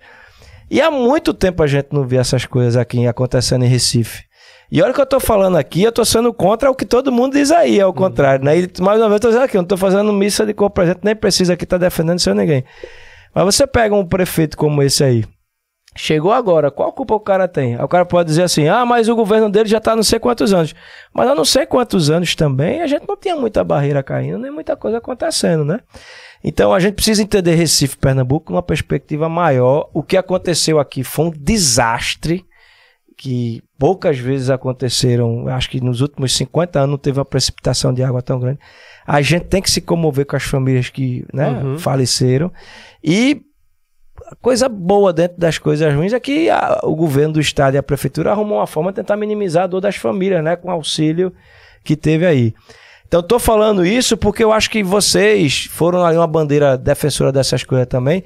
E eu acho que vocês, como vocês têm opinião de uma galera jovem muito grande, e tem uhum. mesmo, o que vocês falam tem peso, entendeu? Sim. Então, na hora que você reclamar de um buraco, pode ter certeza que o cara vai arrepiar. E não perder um pouco dessa essência, que é a coisa mais bacana de vocês, de tirar onda das coisas, tirar onda do buraco. Sim. Eu acho que fica mais bonito a gente botar um boneco no buraco lá e um pé de coco dentro e tirar uma onda que a galera vai resolver Pesar, mais. Né? É. Pesar, mas a gente gosta de tirar onda mais assim, nessa nessa É, nessa vibe, entendeu? A questão da chuva, assim, eu respeito toda a tua não, crítica, claro, mas pra mim o governador é um frouxo do cacete. Mas por quê? Vamos, só pra, eu gosto desses debates. Ele é frouxo. Que tu acha? Vacilão. Mas por quê? Vamos pro tempo, dado. Vamos, vamos pro dado. Vá. Quanto tempo essa chuva já foi anunciada? Não. Foi anunciada. Foi não. Foi anunciada. Deixa eu explicar. A, a, a, a PAC veio aqui e disse que foi anunciada. Eu mandou sei. dados para eles eu e sei. eles, ó. Mas deixa eu te explicar uma coisa, para ah. vocês entenderem. Vamos aumentar duas horas agora. Vai duas horas, porque ah, agora o bicho vai pegar. É, a PAC é um órgão público também, é. né? Vamos lá. Que mandou para eles eles ignoraram. É. A própria PAC disse aqui. É, mas veja, aí veja, se o cara da PAC falou isso, ele falou. também é um cara muito despreparado. Vou lhe explicar por quê. Hum. Eu tô dentro desse negócio, não de, de, de, governo, nem de nada, de chuva. Tô falando Sim. do meu local lá do retorno, é, no... do clube. A gente tá muito atento sobre as precipitações de chuva, porque a isso gente... impacta diretamente o negócio da gente. Quando chove muito, tem treino, quando não chove, não tem treino. E isso é uma expectativa que a PAC faz. Quantas outras ela criou, uhum. expectativas, né? E elas não se confirmaram. Aí você poderia dizer assim, porra, Laércio, mas o papel do cara não é o achismo. Ele tem que, se a PAC informou, é. ele tem que fazer. Eu concordo com você. Acho estranho o cara da PAC dizer assim: eu disse ao governador e ele não tomou nenhuma. A gente, ele não disse assim, não. A gente pressionou e ele disse sim. É, a gente porque- informou ao Estado e, de fato, o Estado não. É porque essa foi uma situação atípica, como É, mesmo falou, foi uma é. chuva muito maior. Só que essa chuva muito maior é estudada e, já, É. e a gente já sabia há semanas disso, até pelas frentes frias, as coisas A que gente tava vindo. Vou dar um esperando. A dado. gente já tava esperando. Na Recife Ordinária a gente já tava contando com Era. isso, fazendo piada com isso. Da chuva. esperando chegar. esperando chegar a chuva. Então, assim, a gente sabe que. é, eu vendo assim, eu- e eu, gosto de entender política, e a gente tá falando isso até como clube, Sim. como coisas que são feitas a longo prazo. Mas existem medidas que você sabe. Por exemplo, se sabe que, que tá vindo, por que vai esperar? Por que não faz Não, abrigos eu antes? entendo, eu por que não faz. entendo. Evita a redução de danos. E governos que estão aí há 12 anos conseguem fazer coisas de longo prazo para esse Agora É, vamos dar exatamente. César o que é de César, que é meu início de, de- de discurso, e dar a Deus o que é de Deus. Você sabe de quem é a responsabilidade maior Quem? de um problema desse? Não é do governador, é dos prefeitos. Porque quem toma conta da cidade é o prefeito, É. não é o governador, entendeu? Uhum. E aí vamos agora notabilizar e contabilizar. Foram cento e poucas mortes. A gente bota tudo na, na, na conta do, do governador porque ele é o macro. Do governo do Estado. É, agora. E o papel do prefeito nisso tudo? Você tá entendendo? Porque o governador, ele trabalha com políticas públicas Pública. gerais. Ele não, tá, ele não sabe assim que o cara invadiu o terreno tal. Porque o governo, ele toma conta do todo. Quem toma conta é o prefeito. pre- é. Aí eu acho que tem essa coisa do peso e das responsabilidades, sabe? A lona, aquela parada, tudo é responsabilidade da prefeitura. Da né? prefeitura, entendeu? Aí, por exemplo, quais foram as cidades é, os Mais atingido. mais atingidas? Camaragibe. Camaragibe foi foda, velho. Então, a prefeita tá lá. Aí, veja, por natureza, natureza, é uma cidade muito de morros. É. E o povo vai morar lá. Qual é o erro? Tem que tirar o povo de ir pra lá, porque o povo invade e parará, né? E aí fica aquela coisa, eu cubro a cabeça. Se eu tirar, vai todo mundo reclamar porque eu tirei. Se eu deixar lá, pode ter um, um negócio e o cara morrer. Não tô é, redimindo ninguém da responsabilidade de Não, nada, eu- sabe? Eu, mas eu entendi. Agora, o eu teu- acho assim que a gente tem que entender realmente o peso e a responsabilidade de cada um. Eu percebo o Recife, e aí eu dizendo como recifense, eu pego aqui, principalmente em Casa Amarela, boa parte das encostas, tudo né, arrumadinha. Você teve muito problema em Jaboatão. Eu não conheço muito Jaboatão. É. Me parece que a Olinda não teve muito problema, apesar de ser Não teve de Tiveram barreira, foi só alagamento. Só foi. alagamento. só, só, só alagamento. Camaragibe teve muito Camaragibe por conta da. Totalmente. porque é tudo morro. Ibura foi o que É, os mais. Então, é, repense no governador nesse aspecto. Às vezes o cara leva a culpa de um negócio. Eu tô falando aqui, mas eu não tô aqui pra defender. Nem tenho intimidade, nem conheço. Eu falo muito assim. Vai fazer um churrasco com o Paulo Câmara semana Não, que vem. não. Não inventa não. Jura? Não, não tem não. É porque assim, eu vi muito esse tipo de coisa e vocês falando muito. Tem até uma foto de vocês que eu achei muito bacana, mas ao mesmo tempo que a, a bandeira de Pernambuco, né? Ah, sim, Aquilo foi virou uma de- foto Foi de icônica. Bianca, Bianca Carvalho. E eu depois vi é, uma entrevista dele com esse Roberto Cabrino, que é esse repórter bem Sim, conhecido. sim, que o lá do Cara, eu não SBT. vi, não. Eu vou assistir. Eu vou. Você Assista, que falou isso agora, eu eu, fiquei... acho que é importante. Ele é um repórter do caralho. Ele é foda. E outra, qualquer, qualquer cara corria desse cara. Aham. O cara vai dizer, "Oxe, eu depois do negócio desse, eu vou atender esse cara que só vai. E o cara esculacha com ele e ele foi foda. Eu acho que a gente tem que dar a César o que é de César, entendeu? Aham. Não conversei, você tá falando, eu acredito você. Se o cara da PAC alertou, Parará e não tomaram as medidas, eu acho que tá errado Eu também não vou ser tão extremista a ponto de dizer assim, ah, eles foi iam isso, salvar. a- Não. Não, entendi. A, Mas redução- é a de né? danos que eu Mas a E falei. eu entendo vocês também. Você deve ser uma ressonância da sociedade. Muita gente Porra. chega lá e manda muita coisa. Sim, sim, total. Vocês fizeram campanha, parará, parará, parará. Eu entendo. Eu entendo demais. É. E acho que isso a gente acaba sendo a voz que fala um pouco daquilo que as pessoas queriam é, que ouvisse. Mas eu acho também que é importante a gente às vezes nem falar é, é só de um lado, de entender o outro também. Uhum. Inclusive, não é fácil pra uma ele, não foi crítica- fácil pro prefeito. Uma das suas críticas aí, falando um pouco mais da gente, da questão de que tu gosta do humor e de como a gente pode tratar esses problemas com leveza. A força- a Eu vou dizer que assim, é, isso tá, a gente, isso é a essência da Recife Ordinário e não vai acabar não. Inclusive, eleições estão chegando aí, ó. É. Show calado, porque pode ter certeza que a gente vai fazer um barulho, né? É, Vai tem ser que barulho, fazer, eu e vai acho ser mesmo. barulho com humor, viu? Eu É, acho que brincar. tem que fazer, tirar onda, brincar. E isso aí, como eu falei, não é uma crítica. Eu acho que vocês hoje, aqui em Recife, é, têm um peso muito grande na opinião de muitas pessoas. Isso é importante saber também a responsabilidade e o papel. E da forma leve. Vocês, de uma passar forma leve e bacana, né? Já ganharam um anunciante, que sou eu aqui. Vou, vou- Aí tá certo. Terminou aí a. Caramba, ter- aí, terminou ó. bem, viu? A gente tava Pois só esperando isso. pra mim. A gente tava só esperando isso pra acabar o podcast, porra. A gente tava só dizendo assim, vamos ver quando é que ele vai... E foi 2 horas e 46 pra convencer o homem, viu? Vamos ver só a conta, quanto é que vai ser. Mas valeu. Ah, lá, esse, obrigado demais por ter Valeu, vindo até aqui, sério. Valeu, valeu. De verdade mesmo. Bom, eu espero bater. Como é o nome dele? Xando Maranhão. Xando Xande Maranhão. Vou botar minha galera tu- pra ver, que deu mais de 90 mil. Que falar assim, pra poder bater o dele. Ai. Baba, obrigado por ter vindo até aqui. Obrigado vocês também, obrigado. Valeu. Meu chefinho que deu a honra de vir bater um papo com a gente. É massa sempre estar aqui. Obrigado principalmente a galera de casa aí que tá com a gente. É muito massa sempre. Espero voltar mais vezes aí ao podcast. Tamo junto. Tamo junto. Valeu, valeu, Valeu, Laércio, de abraço.